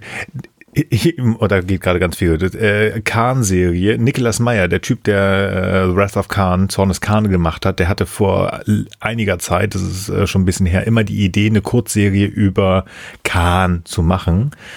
Ähm, also die Idee ist tatsächlich da. Das wäre wirklich cool. Ich, ähm, ich sag ja, ich gebe Arne, was Arne gerade gesagt hat, das, das, das, da gebe ich vollkommen recht. Ich finde es nur schade. Entweder hätten sie uns äh, wie so eine Post-Credit-Scene das nochmal zeigen sollen, dass äh, Sung dann irgendwo in irgendeinem geheimen Labor steht und Khan bastelt, von mir aus auch äh, Ricardo Montalban, der den Khan ja damals gespielt hat. Geil, dann den alten Mann nochmal raus, von mir aus. Wäre gut gewesen. Das ist wirklich nur, denn, also ich finde das sehr billig, da einfach die, dieses Ding hinzulegen und zu sagen, hier ist Khan. Oh ja. ja, also billig finde ich es nicht. Also wie Nein. gesagt, es könnte auch einfach ein Abschlussbericht eines Projekts sein und er fängt jetzt was Neues an und orientiert sich an den Forschungen, die eben in dieser Timeline oder in dieser Realität nicht zu den eugenischen Kriegen geführt haben oder die eugenische Kriege sind haben nur in einem Dorf stattgefunden, das heute als Schwerpunkt äh, für die Serie Stranger Things gilt.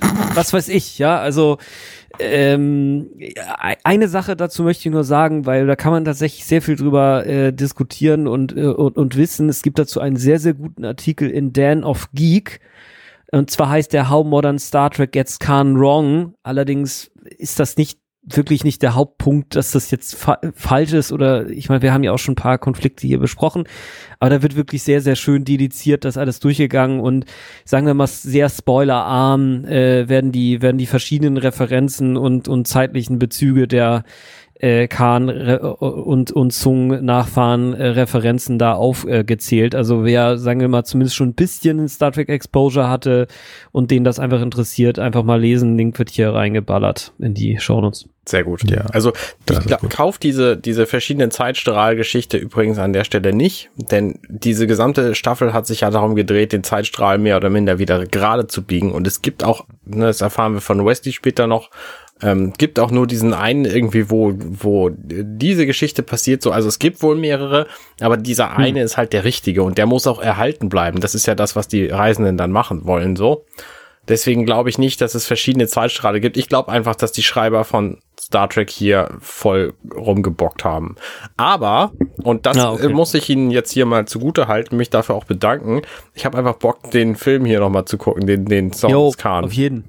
Gute Idee. Ah, kann, Guter der, Puls. Nur darum geht's. der macht auch wirklich Spaß. Wo wir gerade bei Wesley waren, lasst uns doch mal auf den Weg zu Wesley gehen, weil das äh, Sehr gut. macht Spaß. Wir haben, ich habe ja gerade schon gesagt, wir hatten schon mal so eine Szene, wo Dr. Sung eine Nachricht auf seinem Rechner bekommen hat, damals von Q, und er hat einfach gesagt, oh, der schreibt mir was, dann komme ich doch einfach mal, wir treffen uns.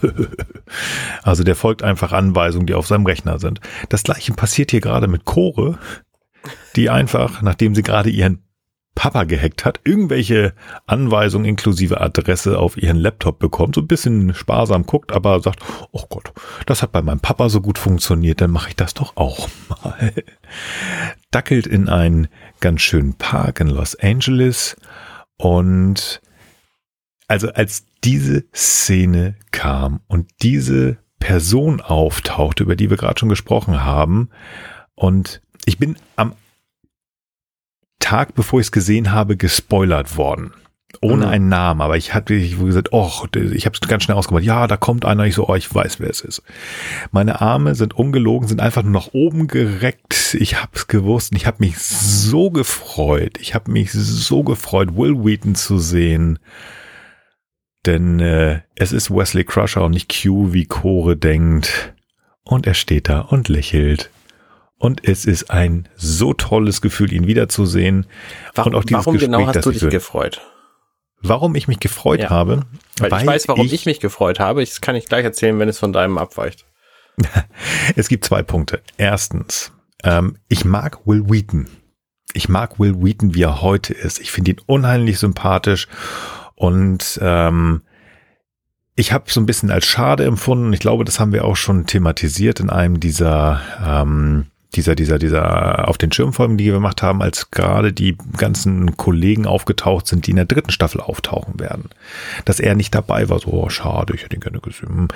Und ich habe mich gefreut, dass Wesley auftaucht. Denn ich über die Gespräche, die wir drei hier über die letzten fast drei Jahre geführt haben, sind inzwischen schon fast drei Jahre, ähm, habe ich immer gedacht, Wesley ist einfach nur doof geschrieben worden in vielen Folgen. Mhm. Und ich glaube, dass Will Wheaton aus dieser Figur A mehr hätte daraus machen können, wenn er die Möglichkeit, das heißt die Drehbücher gehabt hätte, und B, wenn er nicht, ähm, ja, er ist halt ein junger Kerl gewesen und er hat falsche Entscheidungen getroffen.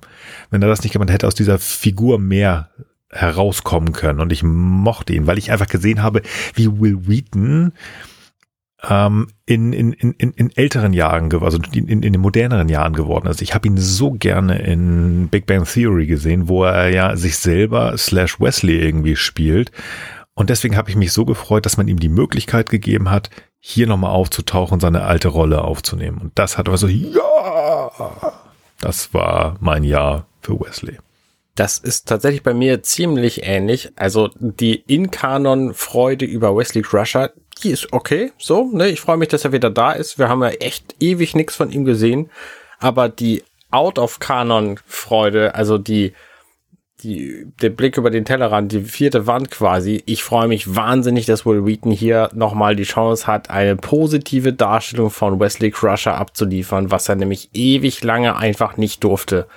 Und es ist auch okay, dass er dann in der nächsten Staffel nicht auftaucht, denn er ist ja einfach auch kein Teil dieser Crew ähm, dieser, dieser Next Generation Crew im Grunde mehr, weil er ja eben zu den Reisenden gegangen ist. Und das wissen wir ja auch. Und diese Geschichte mit den, mit den Reisenden, die gibt's ja auch schon seit Ewigkeiten. Da wüsste ich sehr gerne mehr von. Hier, Star Trek, äh, äh, wie heißen die? Journey, Journey, Jump, Jumpsuit Wearers, ich weiß nicht, wie sie heißen.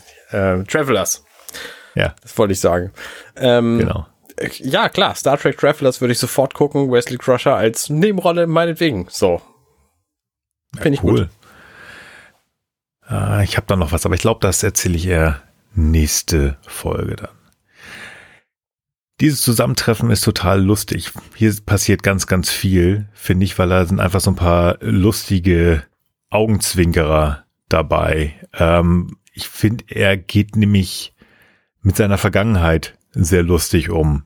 Also das, was er sagt, ist ja doch schon, ähm, naja, hier, ähm, ich mache hier keine großartigen Witze. Das letzte Mal, als ich einen Witz gemacht habe, da ist irgendwie ein komplettes Jahrhundert verändert worden.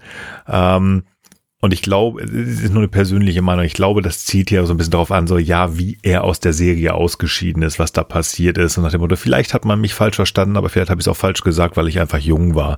Und deswegen spricht er jetzt sehr bedacht. Also ich finde das einfach toll. Mhm. Ähm, auch die Art und Weise, wie er auf sie einspricht, ist total klasse. Und sie ihn schon unterbricht, ist das ein Bewerbungsgespräch. Lass mich ausreden.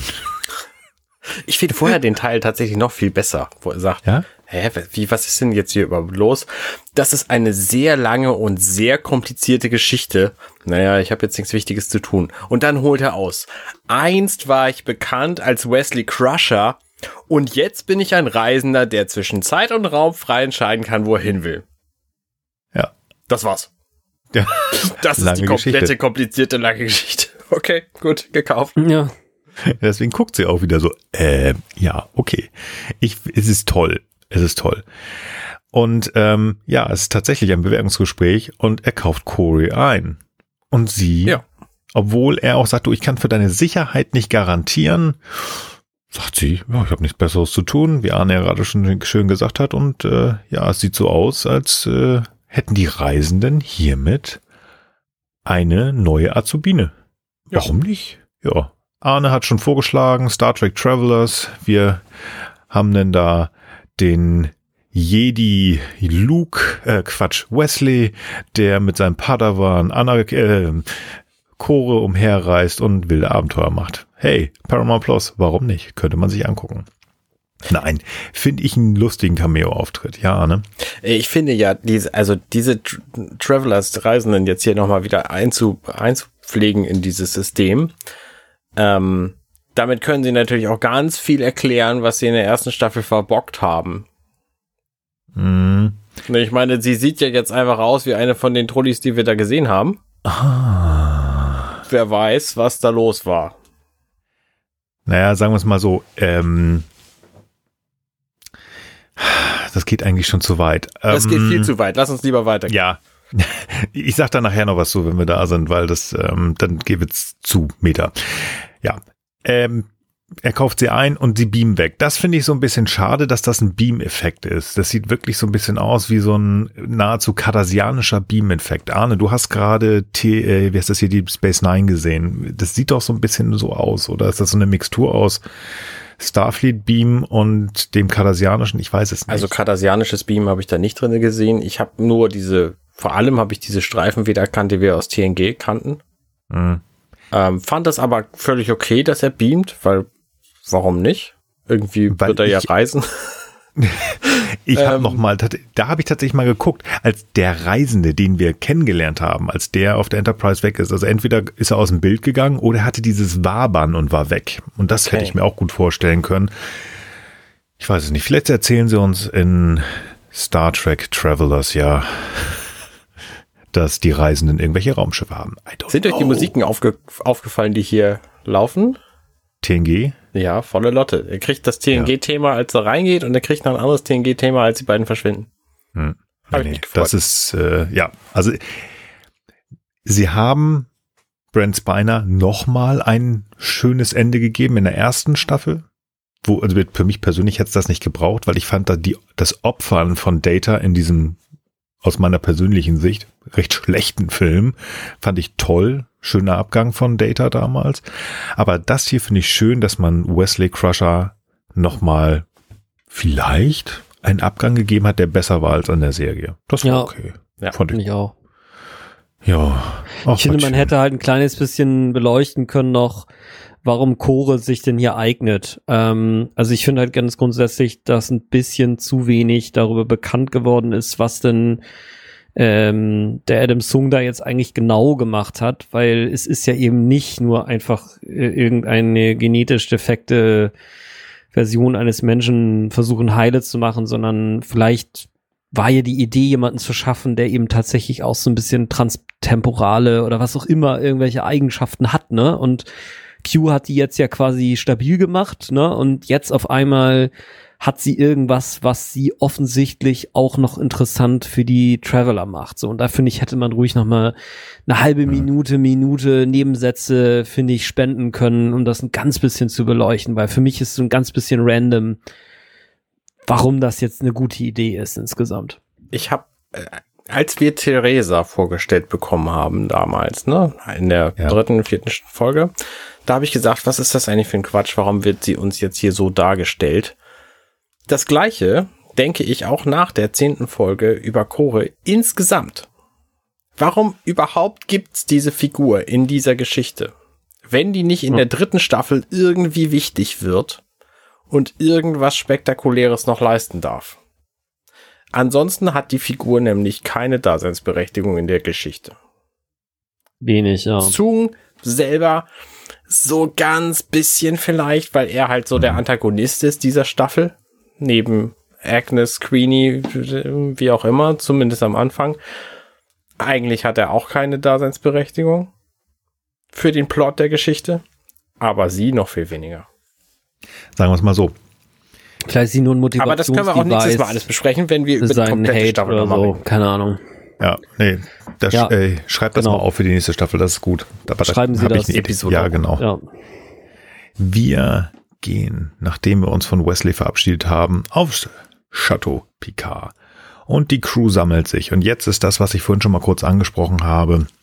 Äh, der liebe Rios hat Schmetterlinge gesammelt. Das heißt also Dinge, die die Zeitlinie kaputt machen können. Äh, Tricorder, Com-Abzeichen, Phaser, vielleicht auch den ganzen Quatsch aus Tellins Wohnung. Ja, es äh, Das wird mir hier so- übrigens viel zu wenig erläutert, was passiert ist. Ich meine, wir haben einige Dinge, die die Zeit sehr nachhaltig beeinflussen könnten, wenn sie gefunden werden. Ja. Ähm, die Borg selber zum Beispiel. Wo sind die denn hin? Ne, ein paar von denen Ja. stecken im Keller. ja, Die müssen da irgendwie raus. Und es wird hier nur in so einem Satz erwähnt, ja, okay, ich habe das alles irgendwie gelöst. vaporisiert. Wie Einfach alles vaporisiert. Alles. Also, liebe Höris, wenn ihr da mehr wisst als ich, dann äh, verweist mich doch mal bitte an die Szene, wo gesagt wird, hier übrigens, wir haben die aus den Wänden vaporisiert. Ja. Ich glaube, diese noch eine Wende, den Rest hat er kaputt. Ich weiß es nicht. Ich glaube, das soll uns einfach auch nur zeigen, ja, es wurde sich um all diesen Kram, alles, auch an alles, was, was uns nicht aufgefallen ist, hat er gedacht. Rios ist ein guter. Ja. Ja, auf jeden Fall, ähm, es wird uns jetzt so ein bisschen erzählt, so Mensch, ja, was machen wir denn jetzt hier, was soll denn jetzt passieren? Und ähm, wir müssen jetzt ja hier bleiben, weil wir haben ja keine Chance, weil äh, Aggie ist ja weg, Agnes Queenie ist ja in den Delta-Quadranten weg. Also müssen wir jetzt ja hier bleiben, alles traurig. Die Mädels wissen nicht so ganz, was sie tun sollen. Der liebe Rios denkt, ach komm, ich nehme sie einfach mal alle mit. Ähm, ohne dass er Theresa und Ricardo gefragt hat, äh, oh, da muss ich noch mal hin, dann klöne ich doch mal mit denen.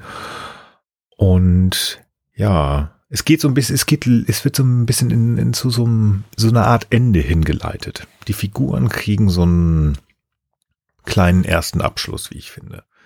Und das, was in der ersten Staffel angedeutet worden ist, kriegt jetzt hier, ich will nicht sagen ein grande Finale, aber das, was Jerry Ryan sich vor, meine Güte, das ist auch schon 25 Jahre her, eigentlich für ihre Rolle Seven of Nine vorgestellt hat, wird hier jetzt nochmal deutlicher gemacht. Wir haben den ersten Schritt schon gehabt in der ersten Staffel, aber hier bekommt sie jetzt ihren Kuss von Raffi. Also da, das, was man immer nur über diesen einen, diese Andeutung und äh, in der ersten, in der, nee, in der zehnten Folge der ersten Staffel gesehen hat, was wir in Andeutung am Anfang der Staffel gehört haben, das Hörbuch, das ich angesprochen habe. Hier haben wir es nochmal. Die beiden lieben sich. Da gibt es doch wirklich den ersten Kuss. Ja, schön. Finde ich gut. Ich finde es toll. Ähm, die beiden finden es, äh, die, die mögen sich, ich finde, die passen und harmon die passen gut zusammen, die harmonieren zusammen. Ich fand das emotional. In meinen Unterlagen steht übrigens hier Tränen Nummer zwei. Da ist mir wieder ein Tränchen, weil ich mich für die beiden gefreut habe. Das ist echt schön. Ja. Ich freue mich, dass sie diese Geschichte des sich Näherkommens hier quasi nochmal erzählen dürfen. Weil wir haben ja, wir, wir sehen ja am, Anf am Ende von Staffel 1, dass die Händchen halten, was schon mal ein ziemlich eindeutiges Zeichen ist. Und dann am Anfang von Staffel 2 erfahren wir, dass das alles in die Brüche gegangen ist, mehr oder minder. Und ich freue mich, dass wir über die Staffel hinweg jetzt wieder sehen durften, dass die wieder zueinander finden. Ich hoffe, ich hoffe tatsächlich, dass sie diese Geschichte in der dritten Staffel fortführen. Ich hoffe es, weil ich möchte mehr von denen sehen und ich würde mich einfach freuen, wenn man das nochmal, was ja auch in, in, in, äh, wie heißt das hier, Discovery, gleichgeschlechtliche Paare im Star Trek Universum mehr aufgenommen hat.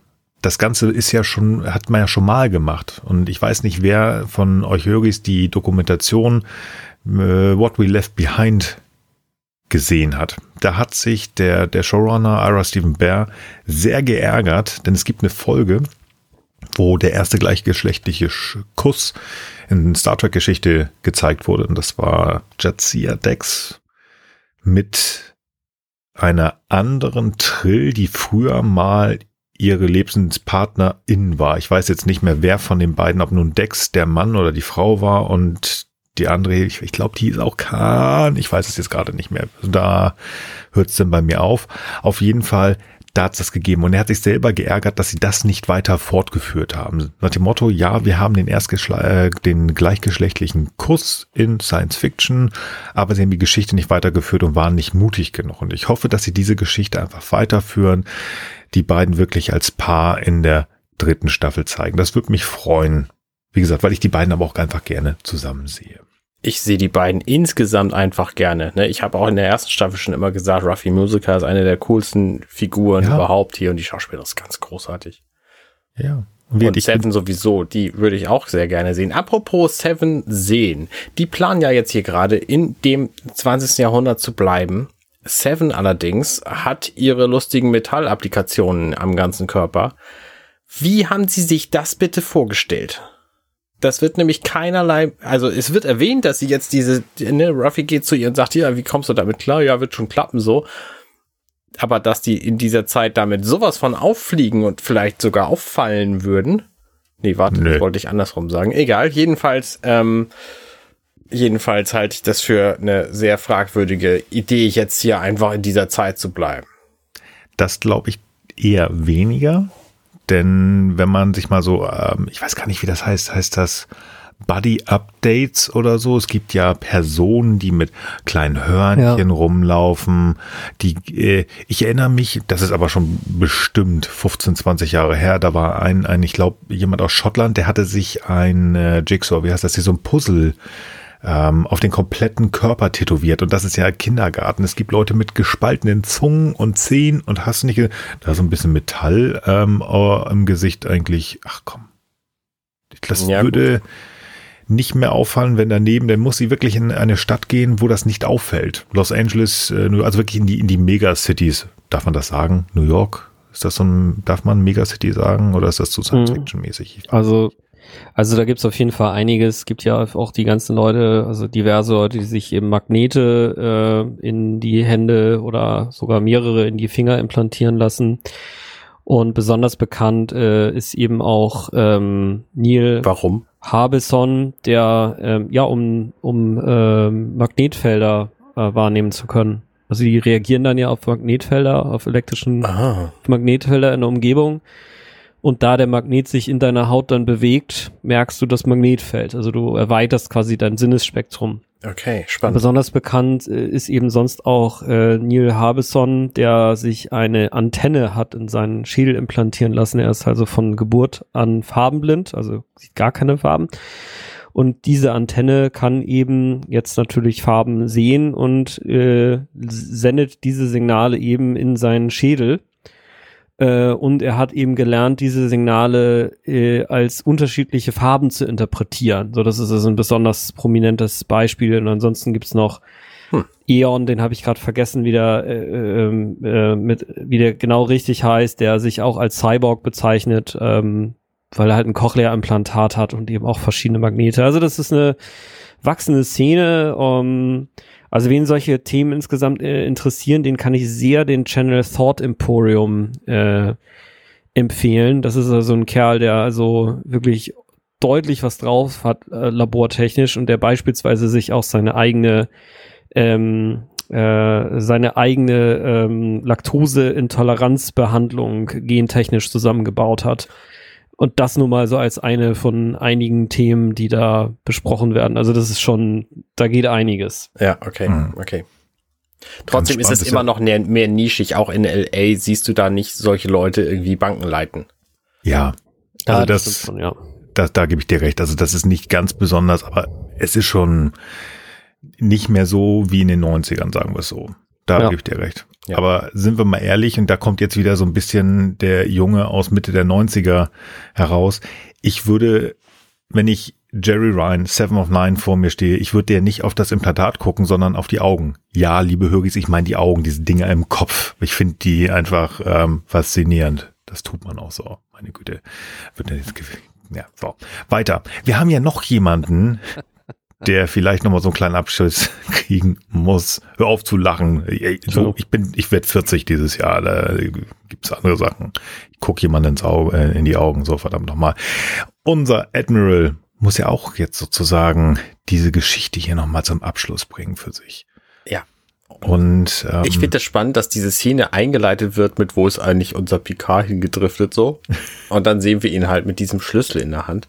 Und dann findet er diesen unfassbar offensichtlichen losen Stein, den er ja. als Kind in 300 Jahren als erster wiederfindet und diesen Schlüssel entdeckt. Ich glaube, ja. dass der, dass er, den nicht wiederfindet. Also das ist einfach nur, um die Szenengleichheit darzustellen. Also sein Vater hat ja seine Mutter wahrscheinlich schon mehrfach da eingesperrt und den Schlüssel dann immer da versteckt. Also das, ja, aber äh, ich find's niedlich. Also da ist halt dieses Pseudo-Geheimversteck, das nicht geheim ist. Und ähm, er überlegt ja auch noch einmal kurz, er hat den Schlüssel ja auch in der Hand, er hätte das ja schon längst machen können, aber nein, er entschließt sich sozusagen dem Zeitablauf, so wie er sein soll, seinen Lauf zu bringen, damit er denn seine Mutter ja die Tür aufschließen kann, damit es denn in über 300 Jahren dazu kommt, dass sie sich selber umbringt. Und in dem Moment, wo er das tut, hören wir nur ein Bravo. Und die Geschichte kommt jetzt tatsächlich zu einem Ende und wir werden viele Informationen bekommen. Denn Q taucht wieder auf. Und ich kann das jetzt schon mal sagen, das ist wieder noch eine dieser Szenen, wo ich da saß und ganz tief schlucken musste. Die ist ganz, ganz, ganz emotional, wie ich finde. Denn Q erklärt jetzt, warum das alles passiert ist.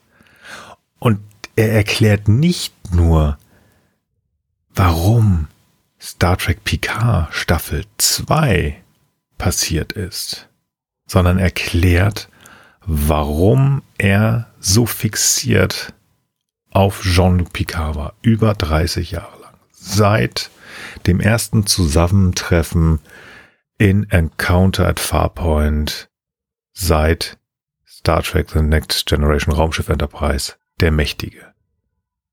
Und ich finde diese, diese Hinleitung, finde ich, die, die, die ist so ein, ach, ich weiß es gar nicht, das ist so Geschichten erzählend, die finde ich auch schwer zusammenzufassen, äh, aber ich finde dieses, dieser eine Satz, den er sagt, der, der sagt so viel aus, weil Picard es auch nicht versteht und man muss es auch einmal gehört haben, weil sie mir wichtig sind. Ja. Mhm dieses Ganze, auch Götter haben ihre Lieblinge, es ist völlig egal, finde ich, sondern dieser eine Satz, er mag ihn, er liebt ihn regelrecht.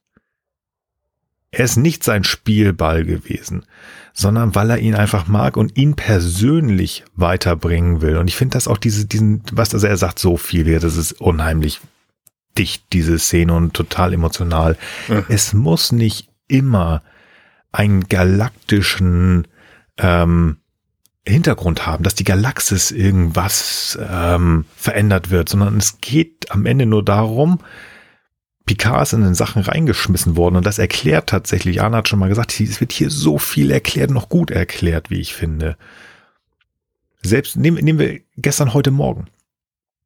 Picard wird vor diese, vor diese, diese, diese, dieses Problem gestellt, dass das komplette Universum verändern kann. Aber er musste es herausfinden.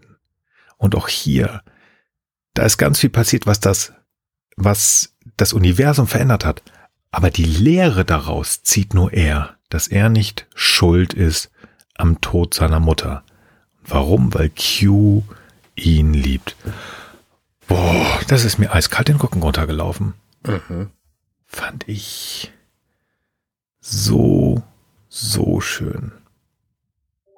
Was ich komisch fand tatsächlich, ich, ähm, ich glaube ihm nicht, dass er stirbt. Das kann ich schon mal sagen.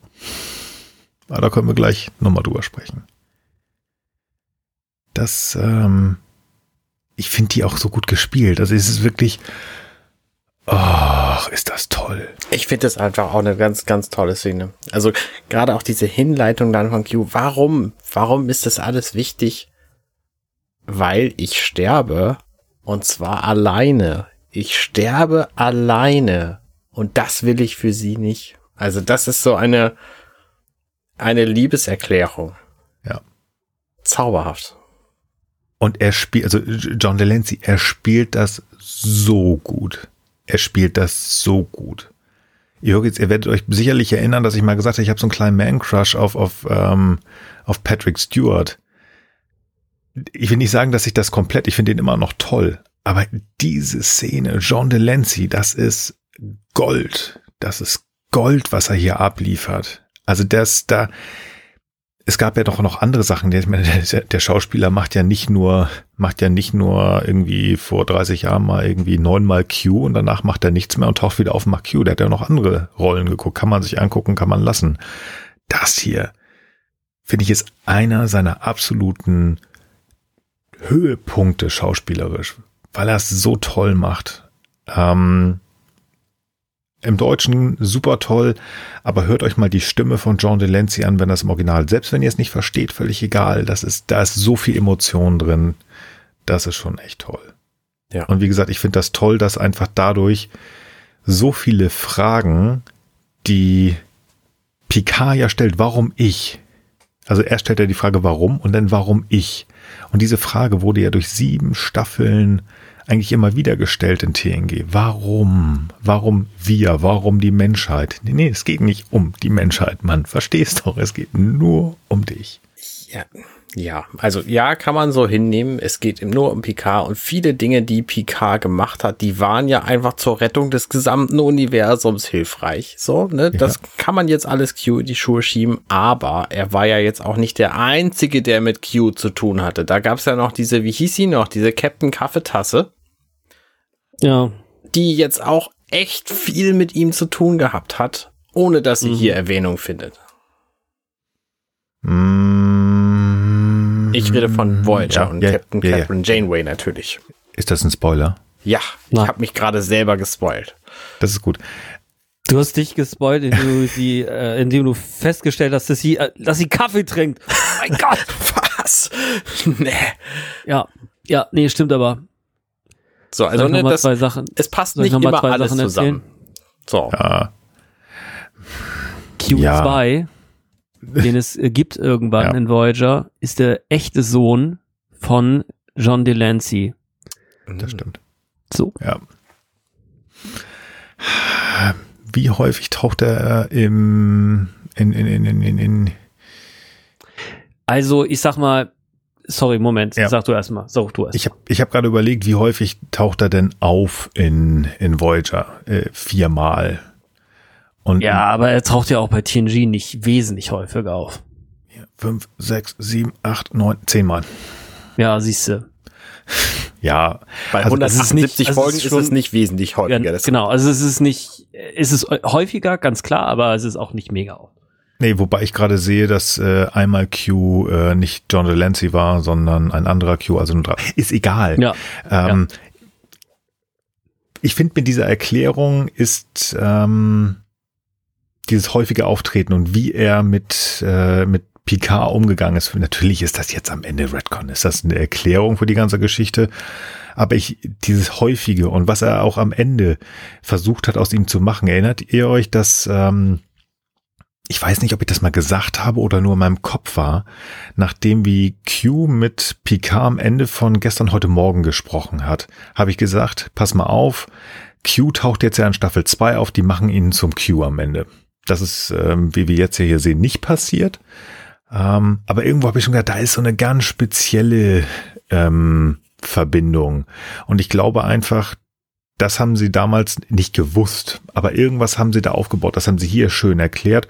Und Katie, pff, da war ihm langweilig. da war ihm wirklich langweilig. Und er findet die Menschen an sich auch gut. Klar. Und er hat ja auch gesagt, sie sind einer meiner Lieblinge. Ja. Also das genau. heißt, dass Katie kann es auch sein, das will ja. ich jetzt nicht wegreden. Ja. Ähm, aber er ist halt einer von seinen Top 10, Top 5. Und eigentlich muss er die Top 1 sein, denn sie wollen uns ja gleich erzählen, dass er in Picards Arm stirbt. Ja. Das ähm, ist so, also muss er ihm wirklich wichtig sein. Das heißt, sein Ende wird dort sein. Spannendes Titbit übrigens für die Leute, die auch äh, Star Trek Discovery geguckt haben, werden sich vielleicht an Admiral Vance erinnern. Der erzählt in der vierten Staffel, spielt im, im 31., äh, 32. Jahrhundert, dass mit dem Q-Continuum seit 600 Jahren kein Kontakt mehr besteht. Das heißt, im Jahr 25 irgendwas hören die Qs irgendwie auf, sich mit den Menschen zu beschäftigen. Wir wissen nicht so genau warum. Das ist noch eine Weile hin aus dieser Perspektive hier. Aber, also aus dieser hier sowieso, aber auch aus der, wo wir am Ende der, der Folge dann sind. Ähm, mal gucken, vielleicht erfahren wir es irgendwann. Aber wir wissen ja auch generell vieles über die Q nicht, was wir wahrscheinlich auch nicht erfahren werden. Ja. Star Trek Discovery. Staffel 4. Ja. Hast du mich jetzt gerade gespoilert? Das ist gut. Gut. Endlich. Sehr gut.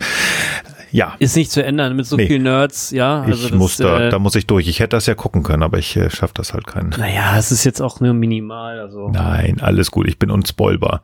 Ich kenne das Ende, ich kenne das Ende, Ende du kennst von. Das Ende von äh, Deep Space Nine. Ja, komm, reib's ja. mir noch rein. ich kenne ich kenn das Ende von dem letzten Spider-Man-Film, ohne im Kino gewesen zu sein. Alter. So, das müsst ihr aber selber gucken. Anderer Komm, das Podcast. ist jetzt hier Genre. Äh, ja, das ne? ist Also wir spoilen alles in Star Trek, aber also auch nicht richtig. Aber ich habe überhaupt nichts gesagt und das werde ich alles nicht tun. gut. Ich spoiler ja auch nur Arne. So. dann höre ich jetzt mal selektiv weg, wenn du was sagst. ich werde das nicht. Nein, nein, nein, nein, nein, nein.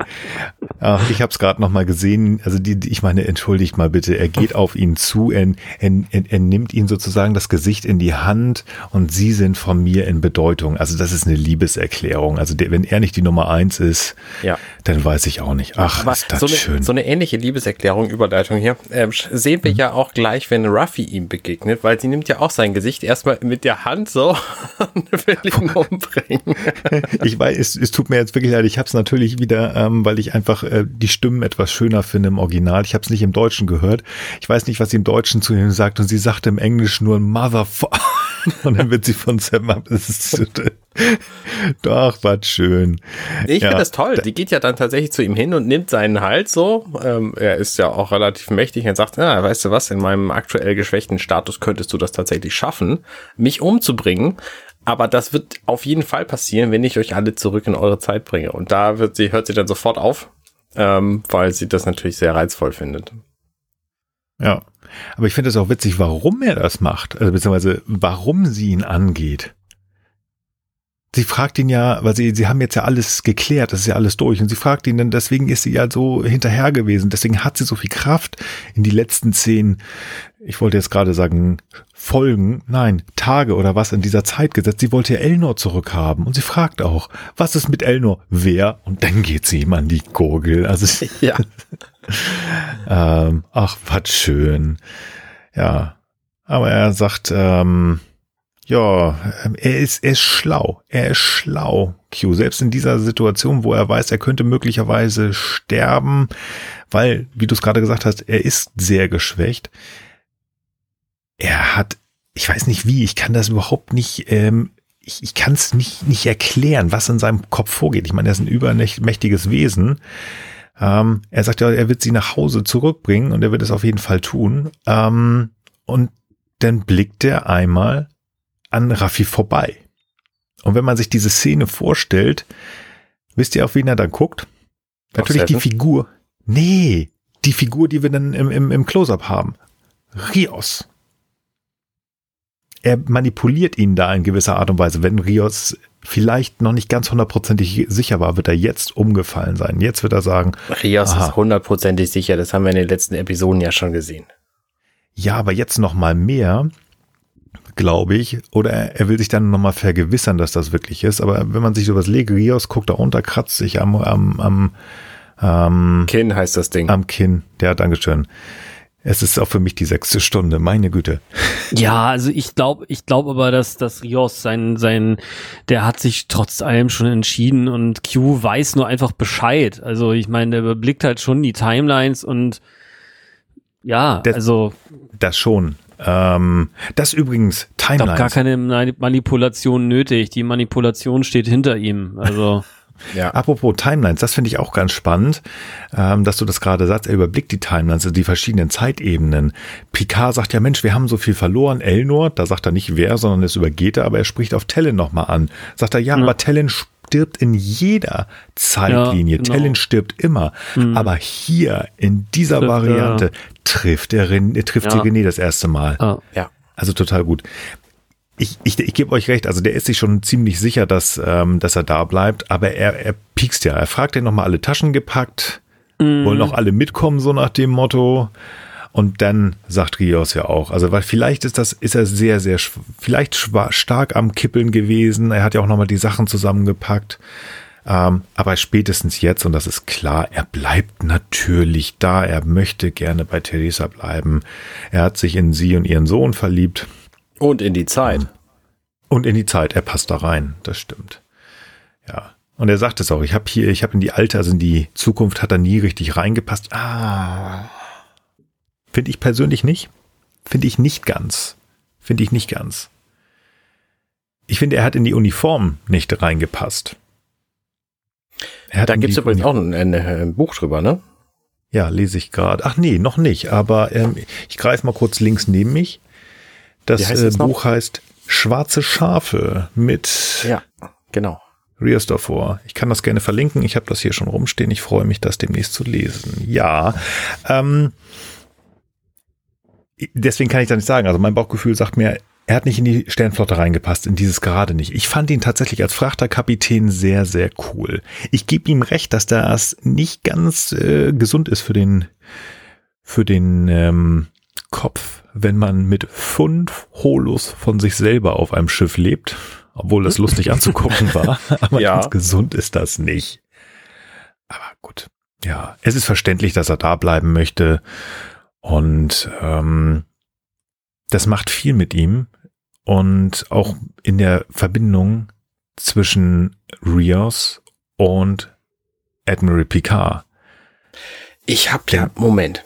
Ja. Ähm, Rios, eines seiner letzten Worte ist, ähm, vielleicht war das schon immer so geplant, dass ich hier in dieser Zeit bleibe, Zeit ist eine lustige Sache. Und äh, ja. Q sagt, äh, zeigt mit dem Finger auf ihn und sagt, ja, ist es. Ähm, und da überlege ich, für Q ist, spielt Zeit keine Rolle. Der begegnet hm. allen anderen Menschen zu allen anderen Zeitpunkten. Der stirbt nicht hier jetzt im 20. Jahrhundert. Der begegnet im 24. Jahrhundert Leuten. Ja. Das bedeutet, das ist überhaupt kein Problem, den jemals oder nie wiederzusehen. Ähm, mhm. Ja, pff, gute Frage. Ja, oder nicht? Da ist wieder, ja, ja, ja, ich weiß, was du meinst. Er wird ja auch noch Geinen zusammen, äh, er wird ja Geinen auch noch treffen, damit die sich in die Haare bekommen können, damit sie dann sich ähm, im, im Ten Forward auf dem Raumschiff treffen können und sie diese Ganz Katzenbewegung genau. machen. Du hast recht. Die, die Frage ist dann nur, in was für einem Zeit, also er, er, er, wie die Königin ja auch, also die Queenie-Königin, die auch verschiedene Zeitebenen erspüren kann, ist jetzt die Frage, wie sehr ist er sich dessen bewusst? Weiß der Q, der Geinen in TNG gegenübersteht, ähm, was ja. hier passiert ist? Okay, gut. Ich denke schon. Ja, dann ist das völlig Hupe, dass äh, ob er stirbt oder nicht. Aber wie gesagt, auch da werde ich äh, noch was zu sagen, wenn es dann gleich passiert. Das möchte ich nämlich in der Szene drin sagen. Er bleibt natürlich dort, Rios, und er, er löst sich wirklich direkt von der alten Zeit und von seiner Crew. Und das merkt man daran, dass er Picard nicht mehr Admiral. Er hat ihn fast konsequent Admiral genannt. Nein, er hat ihn nicht, nicht fast, er hat ihn konsequent Admiral genannt. Und ähm, ich glaube sogar auch, als er noch Frachterpilot war. Und jetzt nennt er ihn Jean-Luc. Mhm. Und das ist natürlich auch nochmal ein schöner Rückgriff auf Maurice, der gesagt hat, selbst ihre engsten Freunde nennen ja, sie Captain. Und Rios und er, das hat Rios ja gesagt, das ist wie ein Vater. Das ist wie ein Vater für ihn, der Admiral. Und das ist natürlich total schön. Und dann wird äh, sich verabschiedet. Der Rest möchte mitkommen. Und hier teasert Q denn noch mal was an. Vielleicht habe ich dann ja doch noch was genug übrig für eine kleine Überraschung, ein Geschenk, weil er das ja ein bisschen komisch findet. Und dann kommt wieder etwas, äh, wo bei mir, ihr, ihr, liebe Hörgis, ihr wisst, ich bin ein sehr sensibler Mensch. Das war wieder so ein Punkt, wo ich einfach nicht nur tief schlucken musste, sondern auch wenn ich das Gefühl habe, und jetzt, ich habe das schon angeteasert, dass ich muss da gleich was zu sagen, ähm, er wird jetzt ja gleich sterben. Ja. Ähm, aber er verabschiedet sich, er verabschiedet sich mit den Worten Farewell, mon Capitaine, auf Wiedersehen, mon Capitaine. Ähm, Picard nimmt ihn in Arm. Das wäre in Tingy nie, nie denkbar gewesen, weil Jean-Luc einfach gedacht hat, der nervt. Aber jetzt weiß er, der hat das für ihn gemacht und das eigentlich aus Liebe. Und dann sind sie weg und das ist für mich so ein. Nein, nein, nein. Ich habe eine ganz andere Theorie. Er hat es für okay. sich gemacht. Das ist doch Q? grundsätzlich die Aussage über Q gemacht. Alles für sich. Auch das hat er jetzt für sich gemacht, weil er nicht allein sterben wollte, hat er Picard geholfen, nicht mehr allein zu sein. Und Picard, nein, das ist nicht weit hergeholt. Picard erkennt das, sagt ihm das in diesem Moment und umarmt ihn und sagt, sie sind nicht allein. Darum ging's doch die ganze Zeit, oder? Das ist genau der Punkt. Q ist und bleibt immer egoistisch. Oh, ja, ich hatte jetzt. Nein. Oh. Okay, okay, dann sind wir auf der gleichen Ebene wie das, immer dabei. Ist, ja. Das ist wieder so diese Diskussion mit äh, kein altruistischer Akt ist vollkommen altruistisch, alles ist egoistisch. Ja, keine Ahnung. Genau, ja. Kauf, kauf ja. ich nicht. Ich, kauf ich, ich nicht. Ich, Mir ist viel mehr aufgefallen, Alter, wie groß ist John Delancey eigentlich? Ja. Mal also, wieder. Also ähm, wir müssen mal wieder Zeiten rausholen.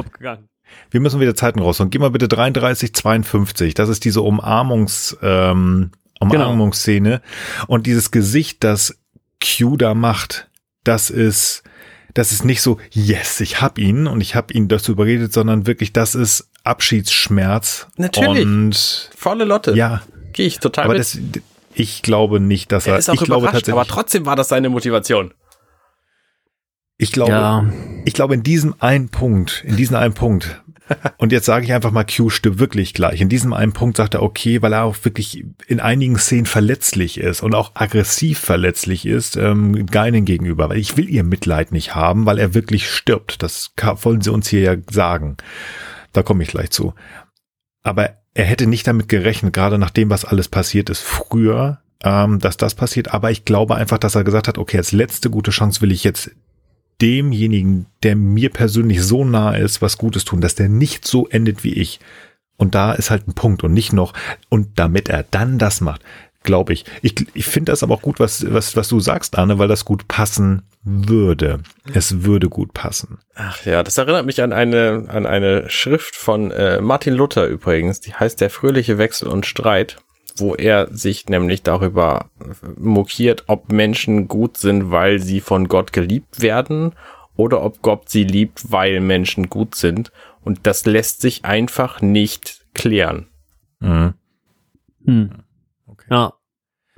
Also ich will auch noch mal einwerfen, also ich meine, den echten finalen Tod von Q sehen wir auch gar nicht. Also, dass ja. er sich jetzt irgendwie in Luft auflöst. Es kann natürlich auch sein, dass Q jetzt äh, stirbt, das aber bei so einer unsterblichen Entität auch noch mal ein paar tausend Jahre dauert, ne? So wie so eine Sonne, die demnächst tot ist, auch ein paar tausend Jahre noch braucht. Wer weiß, ob er nicht zumindest noch ein paar Jährchen vor sich hat und äh, keine Ahnung, der Großonkel von Rios Kindern mit Theresa geworden ist oder weiß das ich, ja, und dann irgendwann ja. den Feierabend gemacht ja. hat, whatever. Ja.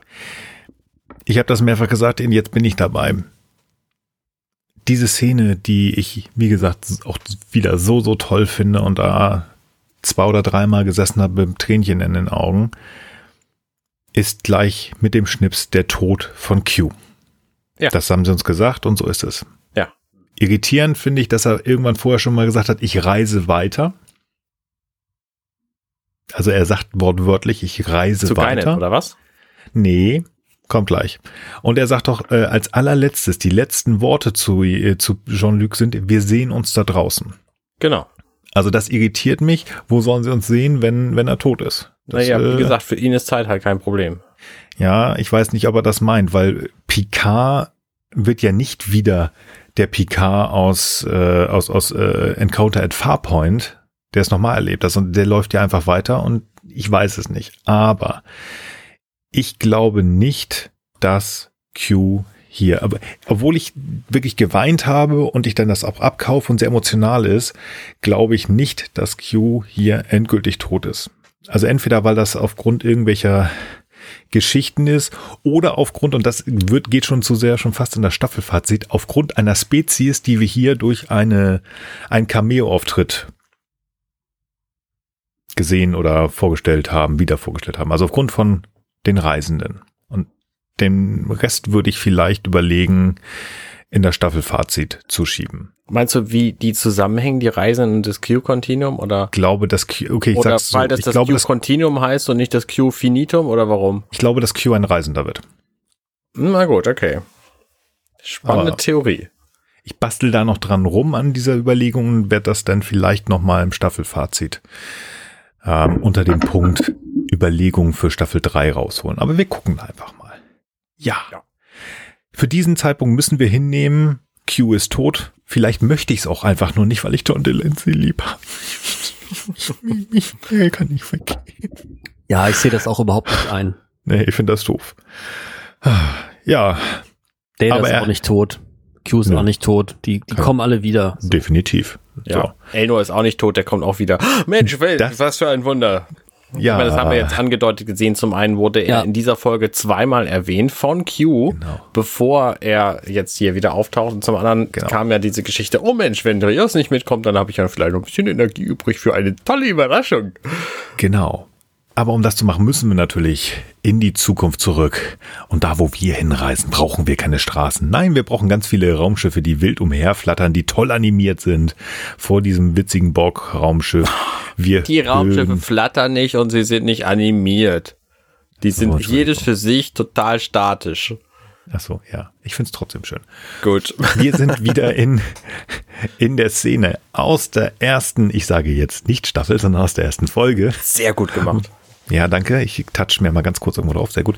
Ähm, wo die Hightech Bog Queen auf der Brücke der Stargazer ist und da versucht hat, ja, äh, irgendwie da was zu übernehmen. Hightech. Nestorati ist es. Hightech Nestorani, genau. Wir hören im Hintergrund Edith Piaf. Je ne regrette rien. Haha, das haben wir in der ersten Folge Mhm, schon gehört. mhm. Und wir wissen jetzt, das ist ganz wichtig für den Johnny. Und äh, da denke ich auch, da habe ich doch was erlebt, da war doch was hier mal. Einmal aufhören, alles stoppeln, aufhören, das passt doch. Und das erklärt er dann auch nochmal für alle, die nicht da waren, die sowieso nicht wissen, was jetzt gerade äh, Raffi, Seven und Jean-Luc erlebt haben, weil die alle nicht wissen, was passiert ist. Punkt. Er erklärt es trotzdem, ja, ja, sie hatte ja 400 Jahre Zeit zu kapieren, was ich ihr damit sagen wollte. Und ähm, wir haben es schon gesagt, die Borgkönigin ist natürlich Agnes Queenie Dorati, Mhm. Juhu. die jetzt etwas einläutet, was bei mir steht als Mini-TNG-Folge. Mini-TNG-Folge. Mini-TNG-Folge, genau. ja, stimmt. dieser so ein ganz- bisschen, ja, doch. Ja, also dieser ganze staffelübergreifende Handlungsarg ist für mich beendet mit dem Tod von Q. Punkt. Und was jetzt kommt, ist eine Mini-TNG-Folge. Wir haben das Problem der Woche, das ist da dieses komische Animal An Anomalie, groß, äh, Piu-Piu-Loch, Wurmloch-Ding, woraus gleich ein Transwarp-Kanal wird. Die neue Borg Queen kommt und sagt, pass mal auf, ich weiß, wie wir das lösen können. Und das tun wir auch. Fahren dahin, lösen das Problem. Das ist eine TNG-Folge. Also es sind nicht Ja. ganz 45 Minuten, es sind etwa 12 Minuten. Aber, hey Hater, hier ist das, was ihr haben wollt. In kurzer Form, aber es ist da. Kein Handlungsübergreif. Ich finde das ganz spannend, dass man hier wirklich eine sehr, sehr, also für mich tatsächlich eine TNG-Folge Das ist der Quatsch. also ja, es klingt gut, wenn man das so sagt, aber in Wirklichkeit ist es natürlich nicht so, weil wir das ja am Anfang der gesamten Staffel auch schon gesehen haben, dieses Phänomen. So. Das, was jetzt gleich auftaucht, nee. Naja, Nee, diese. Borg-Königin auf, die, dieser komplette Auftritt. Der Auftritt ja, aber deswegen, weswegen sie da ist, das sagt ja hier die äh, junge Dame, ich glaube, ähm, die ist Nebuli, Nebu, ich weiß nicht, die, äh, die, die wie, wie Flox, ähm, die gleiche Spezies, die am Helm sitzt, die sagt ja auch gleich, oh, hier, da ist irgendwas aufgetaucht, ganz plötzlich. Ich habe hier Werte und dann sehen sie ja dieses komische Ding, was sie gleich bekämpfen müssen. Das wusste Eggy natürlich wieder viel früher. Ja. Ähm, um das zu verhindern, aber das taucht ja jetzt erst auf. Also deswegen das Problem der Woche ja, taucht jetzt erst auf. Aber ja, ich meine, übertreibe natürlich. Ja. Ähm, zwischendurch taucht Elnor noch mal eben kurz auf. Ähm, das ist die Überraschung, das hat Arne schon gesagt. Es ist, es, ich finde es einfach so zum Wohlfühlen nochmal so ein bisschen diese Problemlösung, alle arbeiten zusammen. Irre, finde ich, und ich bin gespannt, was das ähm, für die nächste Staffel uns sagen wird. Picard macht mal eben kurz Seven of Nine zum Captain der Stargazer. Mhm. Das habe ich verpasst. Wo passiert das denn? Er sagt doch zu ihr, ja, sie haben ja die meiste, ähm, äh, die meiste Erfahrung mit dem Borg. Ähm, hier ist eine Field Commission, also eine Feldbeförderung. Und dann oh. setzt sie sich auf den Kapitänstuhl. Dann sagt sie auch zu, zu ich weiß nicht, jetzt muss ich gerade lügen, ob das ein äh, Kollege oder eine Kollegin äh, an den Comms ist. Hier, sag mal bitte der Flotte, dass wir in Active Negotiations, also ja, in, stimmt, in, aktiver ja. ähm, Besprechung mit dem Borg sind. Ist alles schicki-lacki. Ähm, sie übernimmt da den Acting Captain Point. Ah. Hm. Also es, es kommt natürlich schön hin, äh, das haben sie uns erzählt, dass ja auch äh, Janeway äh, mal versucht hat, Seven of Nine in Richtung Starfleet zu geben und ähm, sogar ihren Posten aufgeben wollte und das anfänglich Seven of Nine das ja toll fand und das machen wollte und dann zu den Rangers gegangen ist, weil das nicht funktioniert hat. Macht die Sache ein bisschen rund als Ex-Militär würde ich jetzt sagen, von nichts zum Captain, okay. Auf der anderen Seite hat Star Trek und auch gerade die moderneren Star Trek-Serien und schon, naja, andere Sachen gezeigt, die weniger plausibel sind. Ja. Also von daher akzeptiere ich das so. Ja. Die, ach so, ja, ähm, wo dieses komisch, das wollte ich noch sagen. Ich habe ja gesagt, wir müssen noch mal Maxia ansprechen. Haha. ähm, ähm, als dieses komische Wurmloch-Dingsteil auftaucht, wird ja ähm, ähm, auf Hinter Agnes so eine ganz lustige ähm, Karte auf dem Bildschirm, auf dem, auf dem Hauptbildschirm angezeigt.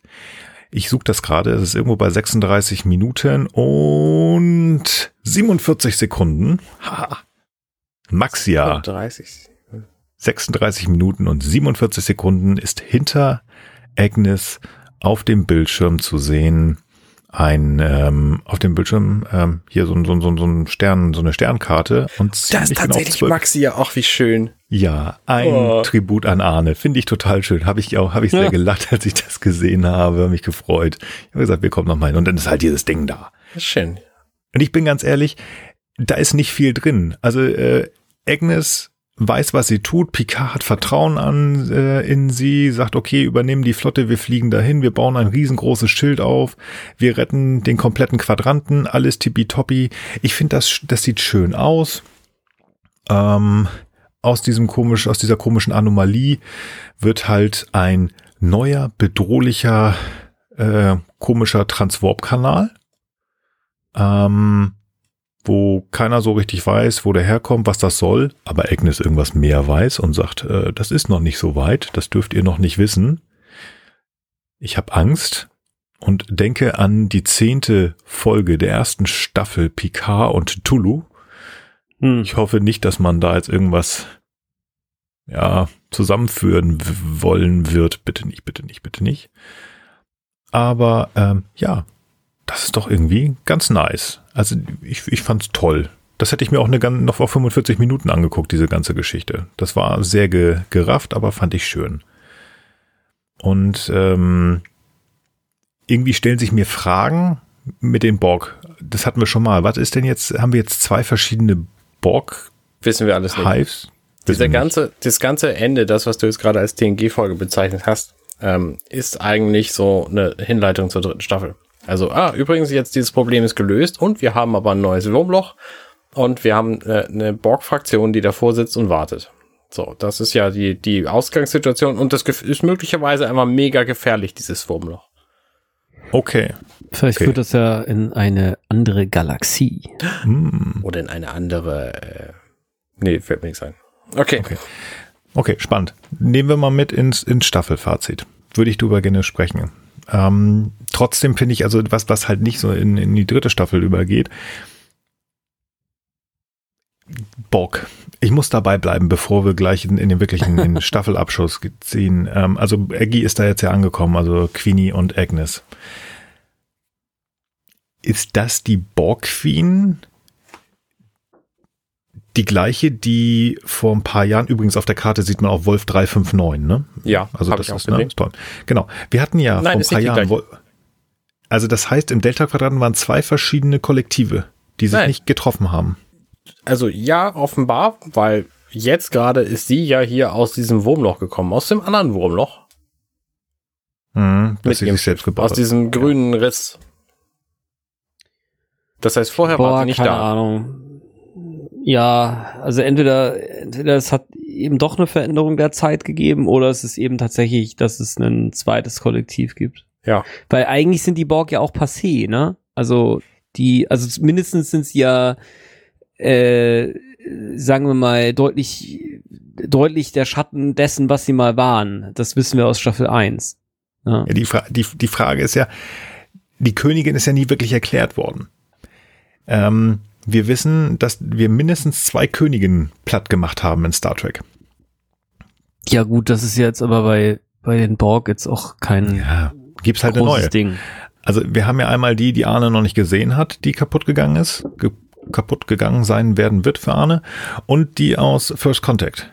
Ja. Und ähm, Agnes, Queenie hat aber auch gesagt, dass sie Stimmt den übrigens gar nicht. Wir war. haben in, über eine äh, äh, Voyager-Folge gesprochen, wo die auftauchte. Ja, aber du hast das Ende von Voyager noch nicht gesehen. so. ähm, Wie das endet? ja, was ein Ärger. Ähm, das, also finde ich, wir haben halt nicht viel Zeit, aber das finde ich halt so ein bisschen in meinem Kopf schwierig, weil ich glaube nicht, dass jetzt, es müssen, also in meinem Kopf müssen das zwei verschiedene Kollektive sein und Agnes hat sich von dem äh, von dem Kollektiv, das wir vorher kennen, ferngehalten, weil in meinen Kopf würde nicht reingehen, obwohl ich Agnes das auch zutraue, weil sie schlau genug ist, dass sie sagt, du pass mal auf, ich muss die Zeitlinie, ich muss die Zeitlinie heile lassen, ich darf sie nicht kaputt machen. Das heißt, ich hole mir jetzt Jean-Luc Picard, assimiliere den, mach den zu Locutus, weiß ja, dass er wieder, äh, wieder rausgeholt wird. Nee. Cringed. Nein, Also nein, wird- das haut alles nicht wird, hin. Nee, sie wird sich wahrscheinlich mit ihrem einen großen Kollektiv-Raumschiff irgendwo mit ihren Freiwilligen, die sie sich gesucht hat, versteckt haben, damit die andere sie nicht findet, um jetzt aufzutauchen und dann Wächter an den Toren zu werden. Vielleicht war sie einfach auch nicht stark genug. Ähm, zumindest eine ganze Weile, könnte ich mir Oh. auch vorstellen, weil sie ja eine ganz andere Strategie auch hat als die Borg Borg. Die, die assimilieren ja quasi ohne jeglichen ethischen Kompass. Das heißt, zwar hat sie vielleicht auf die Dauer eine Möglichkeit zu einem stärkeren Kollektiv zu wachsen und hat das vielleicht auch schon geschafft oder ist auf dem Weg dahin, weil sie ja quasi auf äh, Kooperation letztlich aufbaut. Ne? Also da müssen jetzt nicht irgendwie die Borg-Bewusstseine noch irgendwie so eine Art Hintergrundrebellion planen oder irgendwas, sondern die arbeiten ja alle in Personalunion sozusagen freiwillig zusammen, während in den bei den Borg Borg ist das ja alles irgendwie auch Zwang. Dafür geht's wesentlich schneller. Ne? Das äh, ja keine Ahnung, Mhm. reine Hypothese. Ja, spannend auf jeden Fall.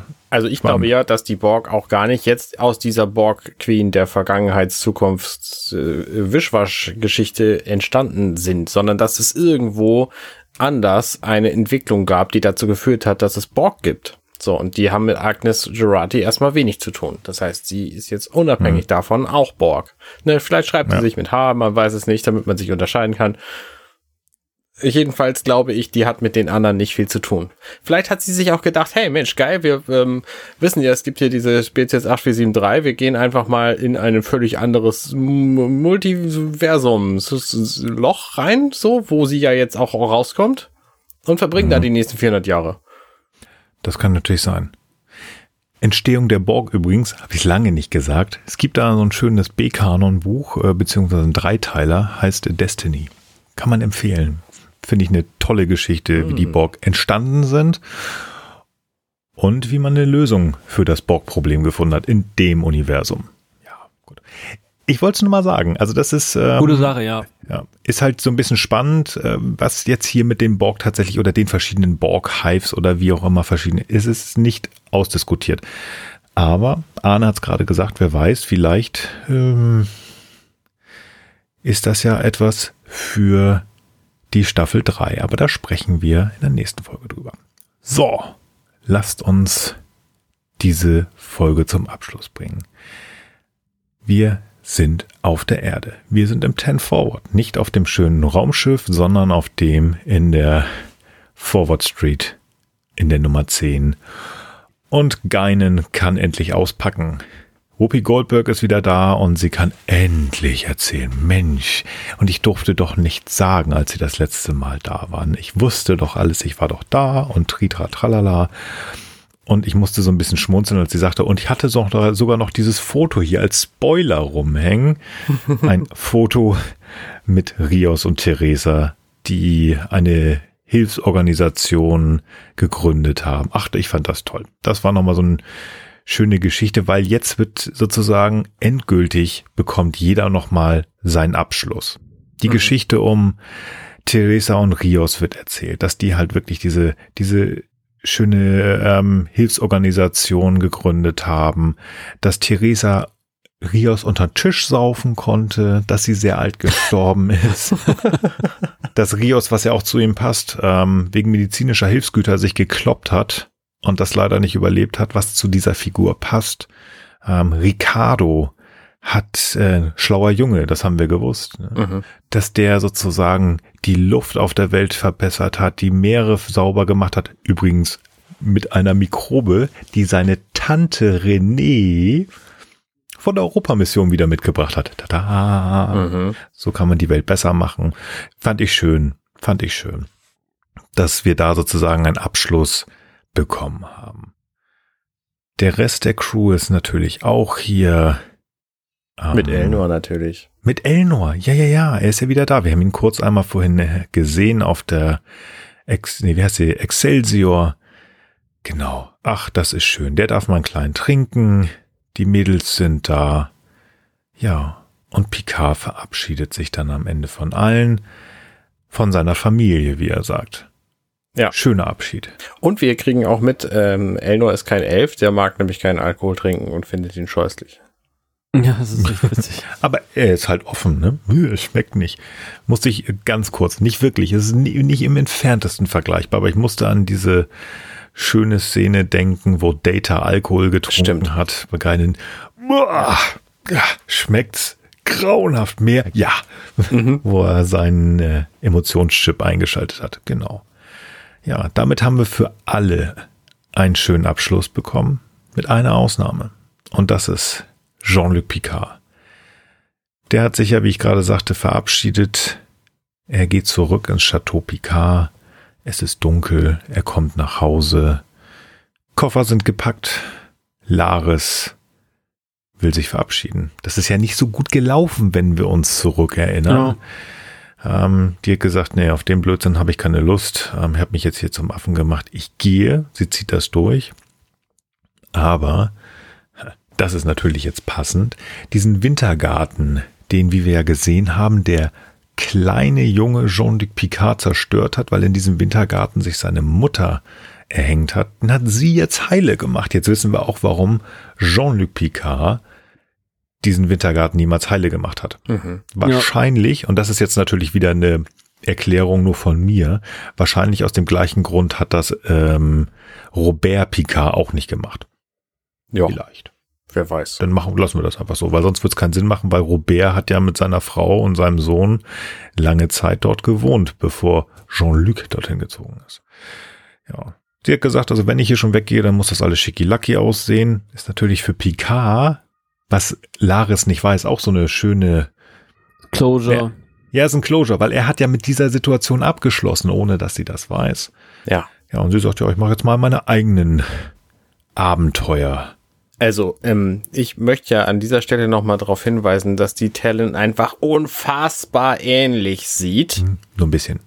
und deswegen in Frage stellen, ob sie wirklich nichts weiß. Ja, we don't know. Yet. Or never. Ja, bei Tellen haben wir ja gesehen, dass sie gestorben ist. Ja, Reisende und so. Habt ihr schon mal von Ja. denen gehört? Letztlich, ja, Die tauchen manchmal äh, auf zu verschiedenen Zeiten.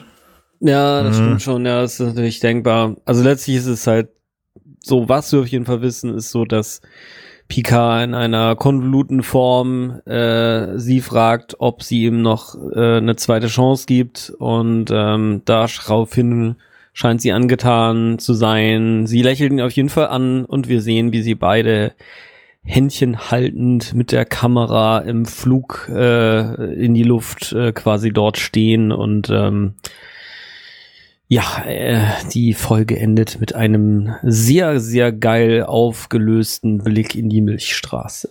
Wo am Schluss, ganz bevor das verschwindet, ein weißes Licht aufblitzt. Yo. Ja, genau. Wo wir wieder bei meiner Überlegung ist, ist Q wirklich weg? Oder? Na, Mhm. wir Mhm. gucken mal.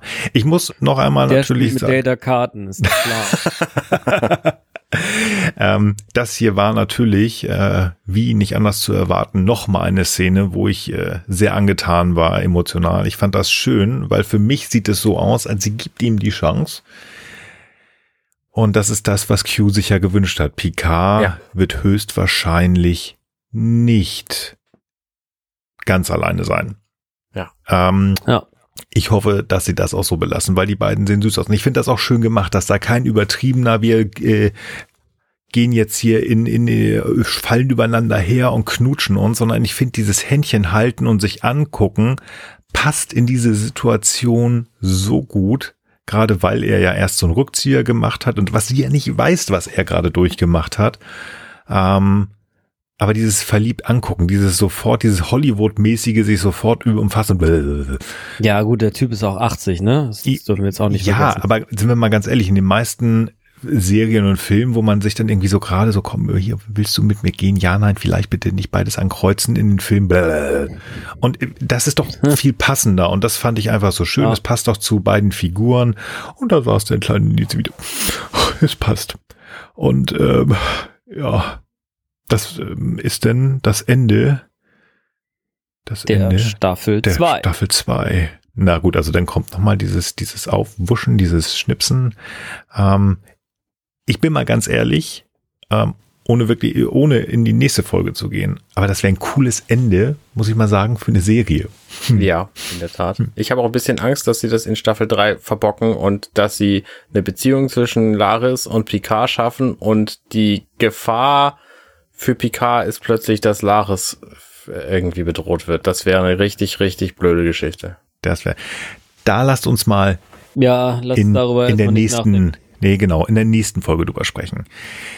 Die Staffel ist besprochen, meine Herren, aber wir haben die letzte Folge noch nicht bewertet. Das sollten wir natürlich vorher nochmal machen. Ich weiß, es juckt uns auch äh, in den Fingern mehr zu besprechen, aber das machen wir in der nächsten Folge.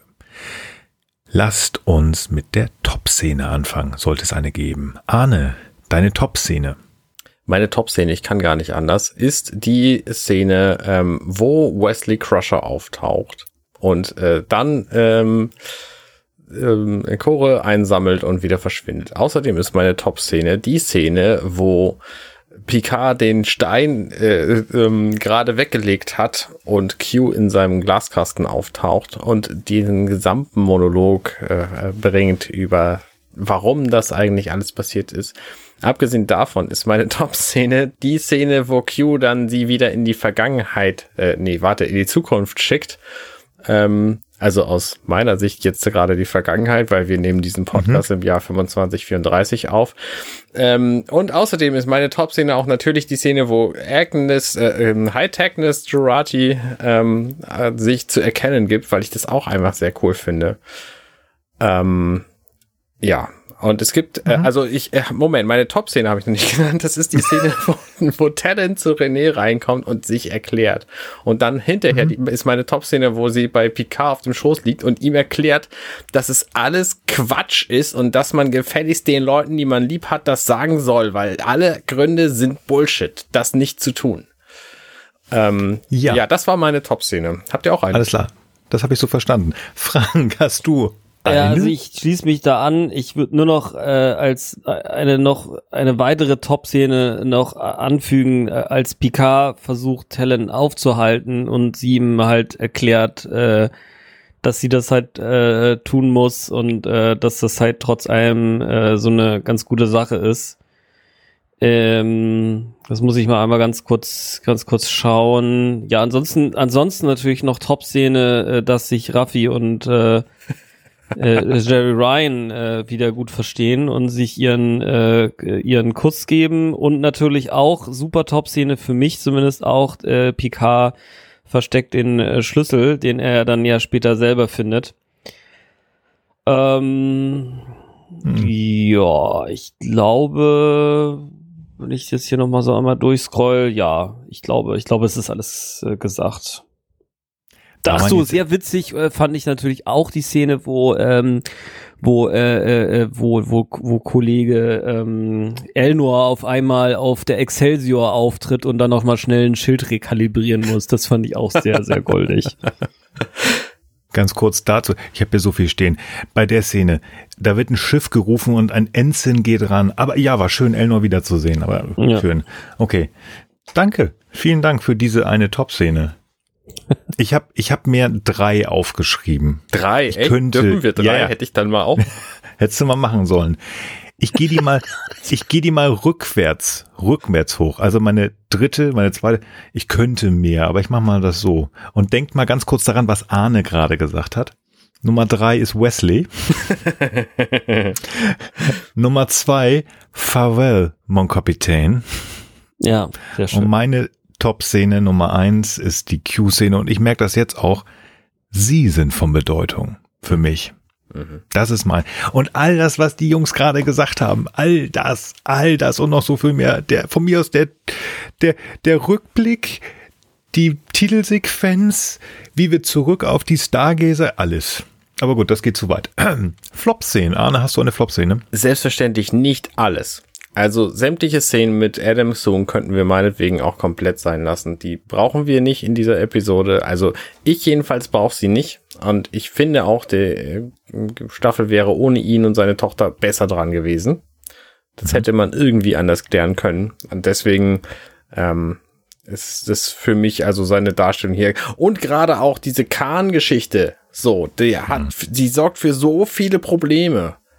Mhm. Lieber weglassen. Das ist meine Flop-Szene. Okay. Frank, hast du eine Flop-Szene? Ja, ich kann es halt nicht lassen. Das ist ein bisschen wie auch in der letzten Staffel. Ich äh, mag es halt nicht, wenn Leute getötet werden äh, oder sterben müssen. Äh, ich finde es halt einfach doof, dass äh, Q jetzt hier sterben muss. Äh, ich finde, der hätte jetzt auch einfach einen einfach mal jetzt erklären können, dass er jetzt älter, doch vielleicht auch älter wird und als Q in die Jahre kommt und dass für ihn sozusagen diese Phase mit Picard und den Menschen für ihn sozusagen so auch nochmal so eine Phase der Findung und des Wachstums war und er jetzt quasi einfach einen äh, einen Shampoos-Buddy vom Old Picard werden könnte und sich gelegentlich mal mit äh, Laris und ihm auf dem Chateau Picard auf einen äh, ordentlichen Roten trifft. Das hätte mich persönlich mehr gefreut und Data hätte meinetwegen auch im Keller an der Leine im Haus rum äh, warten können. Also ich äh, finde es immer ein bisschen äh, blöd, äh, wenn der einzige Ausweg wegen des Dramatischen, wegen des Bedeutungsschwangeren, wegen des Abschließmoments und der Realität des Lebens die Leute immer sterben müssen. Das gefällt mir einfach nicht. Das gefällt mir hier auch nicht und ähm, deswegen ist das meine Flop-Szene hier. Ja. Also okay. Flop-Szene kann man ja nicht sagen. Die Szenen sind großartig, aber ich mag das einfach nicht, dass das passieren soll. Mhm. Okay. Wahrscheinlich bin ich wieder zu lieb. Ja, ich, ich, ich finde auch äh, Sung fraglich. Das kann man sich schön reden, warum diese Figur da ist. Wir brauchen irgendjemanden, der Agnes Pläne durchführt da so ein bisschen. Ähm, und wir haben da halt diesen Brent Spiners, der unter Vertrag ist. Und wir haben da diese Isa Briones, die halt auch unter Vertrag ist. Dann nutzen wir die. Ähm, Isa Briones können wir nutzen als ähm, den Grund für Brent Spiner. Also er will sie halt ähm, seine Schöpfung schützen und er macht halt das, äh, was die Königin sagt. Ja, okay, kann man sich schön reden. Khan haben wir darüber diskutiert, das passt nicht so, aber auf der anderen Seite haben wir wieder ein bisschen Kanon beguckt und wir sind halt der Meinung, also wir sind halt nicht die Hardcore-Kanon-Typen. Ja, okay, geht. Es ist nicht so richtig schön. Aber ich finde es nicht so, dass es jetzt wirklich für mich floppig ist, weil ich mich auch gefreut habe, bin ich ganz ehrlich, Kahn zu lesen. Ja, ähm, genau. Bitte, Ma, mach die Kahn-Serie, mach da was draus, von mir aus. Und wenn das wieder nicht, pff, Entschuldigung, sie haben uns in Discovery versucht zu erzählen, dass es, es vor der Kirk Enterprise ähm, irgendwelche Holo-Geschichten gibt und die gab es aber nur auf einem Schiff und dem anderen nicht und dann musste dafür äh, der der der der ähm, Typ aus ähm, Strange New Worlds kommen und den erklären, ja bei uns machen wir das schon alles nicht mehr. Die, die biegen sich das zurecht. Ja, ich bin wahrscheinlich wieder zu lieb, aber ich habe hier keine wirkliche Flop-Szene. Es gibt so ein paar, wo ich Zähneknirschen hatte, aber keine, die wirklich gefloppt hat. Zähneknirschen? Zähneknirschen, ja. Hm. Hm, der Zahn ist vorn. Ja. Oh, fazitier mal bitte kurz, Arne. Ich finde diese, diese gesamte Episode sowas von gut. Ne, es sind ein paar Dinge drin, die ich nicht unbedingt brauche, aber die beruhigen mich dann auch zwischendurch wieder. Ne? Hier so ein bisschen Drohnen-Action, da kann ich runterkommen, da kann ich mich entspannen, ähm, weil das ist, interessiert mich nicht. Da kann ich abschalten, Drohnen angucken, wie er mit dem Steuern einer Drohne vier Drohnen abschießt. Gut, lassen wir mal dahingestellt sein. Mhm. Ähm, weil wenn du eine gegen eine andere, das sind beide und aber gut. Ähm, jedenfalls finde ich alles in dieser Folge. Lass es mich vielleicht anders formulieren ähm, was mir gefehlt hat in den letzten, ich sag mal, fünf Episoden an abgeschlossenen Geschichten und Abschließungen von Plots, das findet alles in dieser Episode statt. Und so blöd ich das bei den anderen fand, so schön finde ich, dass wir diese Plots jetzt hier abgeschlossen vorfinden und dass das alles quasi rund ist und nicht irgendwie murksig, halb bla noch irgendein Frosch aus dem Teich auftaucht oder so, oder so ein Cthulhu aus dem Weltall, ähm, der dann irgendwie mit Blumen beschmissen werden muss, damit der aufhört. Also ich finde das wirklich insgesamt sehr, sehr, ein sehr schönes, rundes, befriedigendes Ende, für mich jedenfalls, äh, der ich jetzt, ähm, ja, ne, was ich, was mich stört, sage ich auch. So, hier mhm. stört mich nicht viel. Sehr schön. Frank, dein Fazit zu Farewell. Ja, insgesamt hat mir die Folge auch sehr gut gefallen, bis auf was ich äh, in meiner Flop-Serie gesagt habe.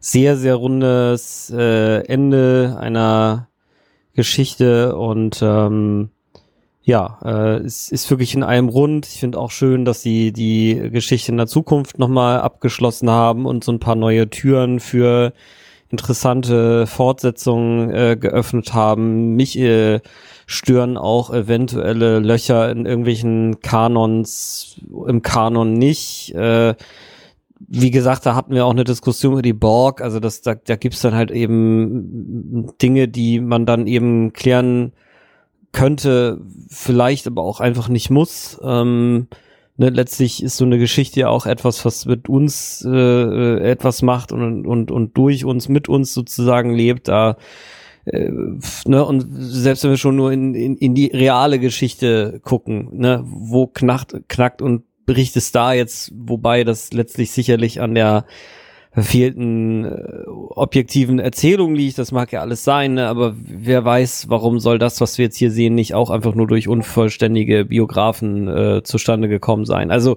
was ich sagen will, super Geschichte. Ähm, äh, ich find's find's gut, wie es jetzt zu Ende gegangen ist, bis auf, wie gesagt, dass äh, für mich jetzt nicht immer irgendwelche Protagonisten, die vielleicht nicht mehr zeitlich oder weil sie vielleicht jetzt auch einfach alt sind, irgendwie vielleicht nicht noch ewig auftauchen können, dass die nicht immer alle sterben müssen. Das äh, gefällt mir persönlich nicht so gut. Das äh, tut aber der äh, dem dem würdigen Abschluss dieser äh, dieser Staffel überhaupt keinen Abklang und äh, ja, bin wirklich sehr zufrieden, äh, gerade auch im Vergleich zur ersten Staffel und da kommen wir dann ja in der Ausführlichkeit auch äh, in der nächsten Folge unseres Podcasts zu.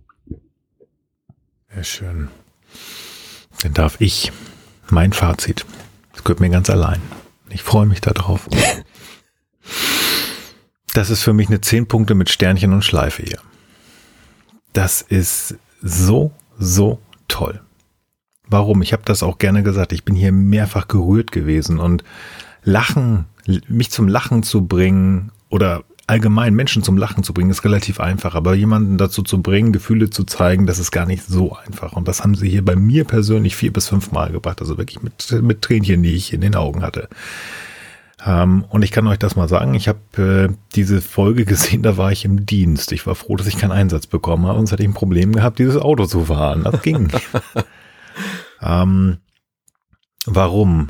Äh, die beiden haben schon so viel erzählt. Also dieser Abschluss von Q, ähm, ich fand den so toll, gut gespielt. Es hat einfach einen schönen Bogen gespannt von TNG erster Folge bis hierhin ähm, zum Ende dieser Figur. Also das heißt, ähm, für mich haben sie jetzt ähm, sozusagen Q abgeschlossen. Jetzt müssen sie einen schönen Abschluss in der dritten Staffel denn zu Picard finden, aber da sprechen wir noch drüber. Ähm, das war toll. Frank hat es gerade gesagt, jede Figur hat so ein bisschen, äh, beziehungsweise Arne hat es auch gesagt, es waren so viele Punkte, die offen waren, die sind hier abgeschlossen worden. Was ist jetzt mit René passiert? Was ist mit Tellen? Ähm, was ist das Pro was ist mit, mit, den, mit den beiden Liebenden? Wir haben hier eine Liebesgeschichte, die hoffentlich weitererzählt wird, die mir so gut gefallen hat. Elnor ist wiedergekommen. Gut, er war nicht viel da, aber er hat Raffi einen Antrieb gegeben und er ist doch wieder da gekommen. Und das ist einfach toll. Es knistert und knackt immer irgendwo. Ja, aber perfekt, perfekt kann man es, glaube ich, nie machen. Weil der eine denkt so, der andere denkt so. Und ja, da muss man guten Mittel, Mittelmaß finden. Und ich finde, das haben sie hier geschafft. Terry Metellus hat hier gezeigt, dass er Fan ist. Der mag TOS, der mag TNG und ich finde, das hat er hier gezeigt, dass er einfach hier viel Liebe reingelegt hat als Showrunner in diese, in diese Folgen und gerade auch hier rein, um einen schönen Abschluss für diese ikonische Figur Q zu finden. Und ähm, auch wenn es hier Punkte gab, wo man sagt, da kann man trefflich drüber diskutieren oder sich vielleicht, wenn man möchte, auch streiten, hoffentlich immer auf einem vernünftigen Maß, ist das einfach so, so toll gewesen, dass ich nicht weiß, was ich hier wirklich schlecht finden soll. Selbst wenn ich etwas schlecht finde, ist diese, nehmen nehm wir diese Szene, wo Q sich offenbart.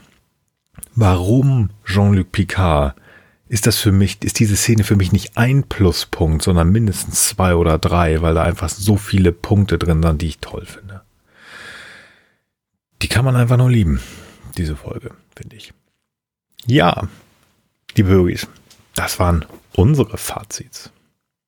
Genau, jetzt kommt nämlich die der spannende Teil. Wir wollen nämlich wissen, was genau? Und da habe ich eine sehr spezifische Fragestellung für euch. Zum einen, was für Fragen hättet ihr gerne beantwortet gehabt, die diese Staffel euch nicht beantwortet, aber gestellt hat oder vorher schon gestellt hat und trotzdem nicht beantwortet hat?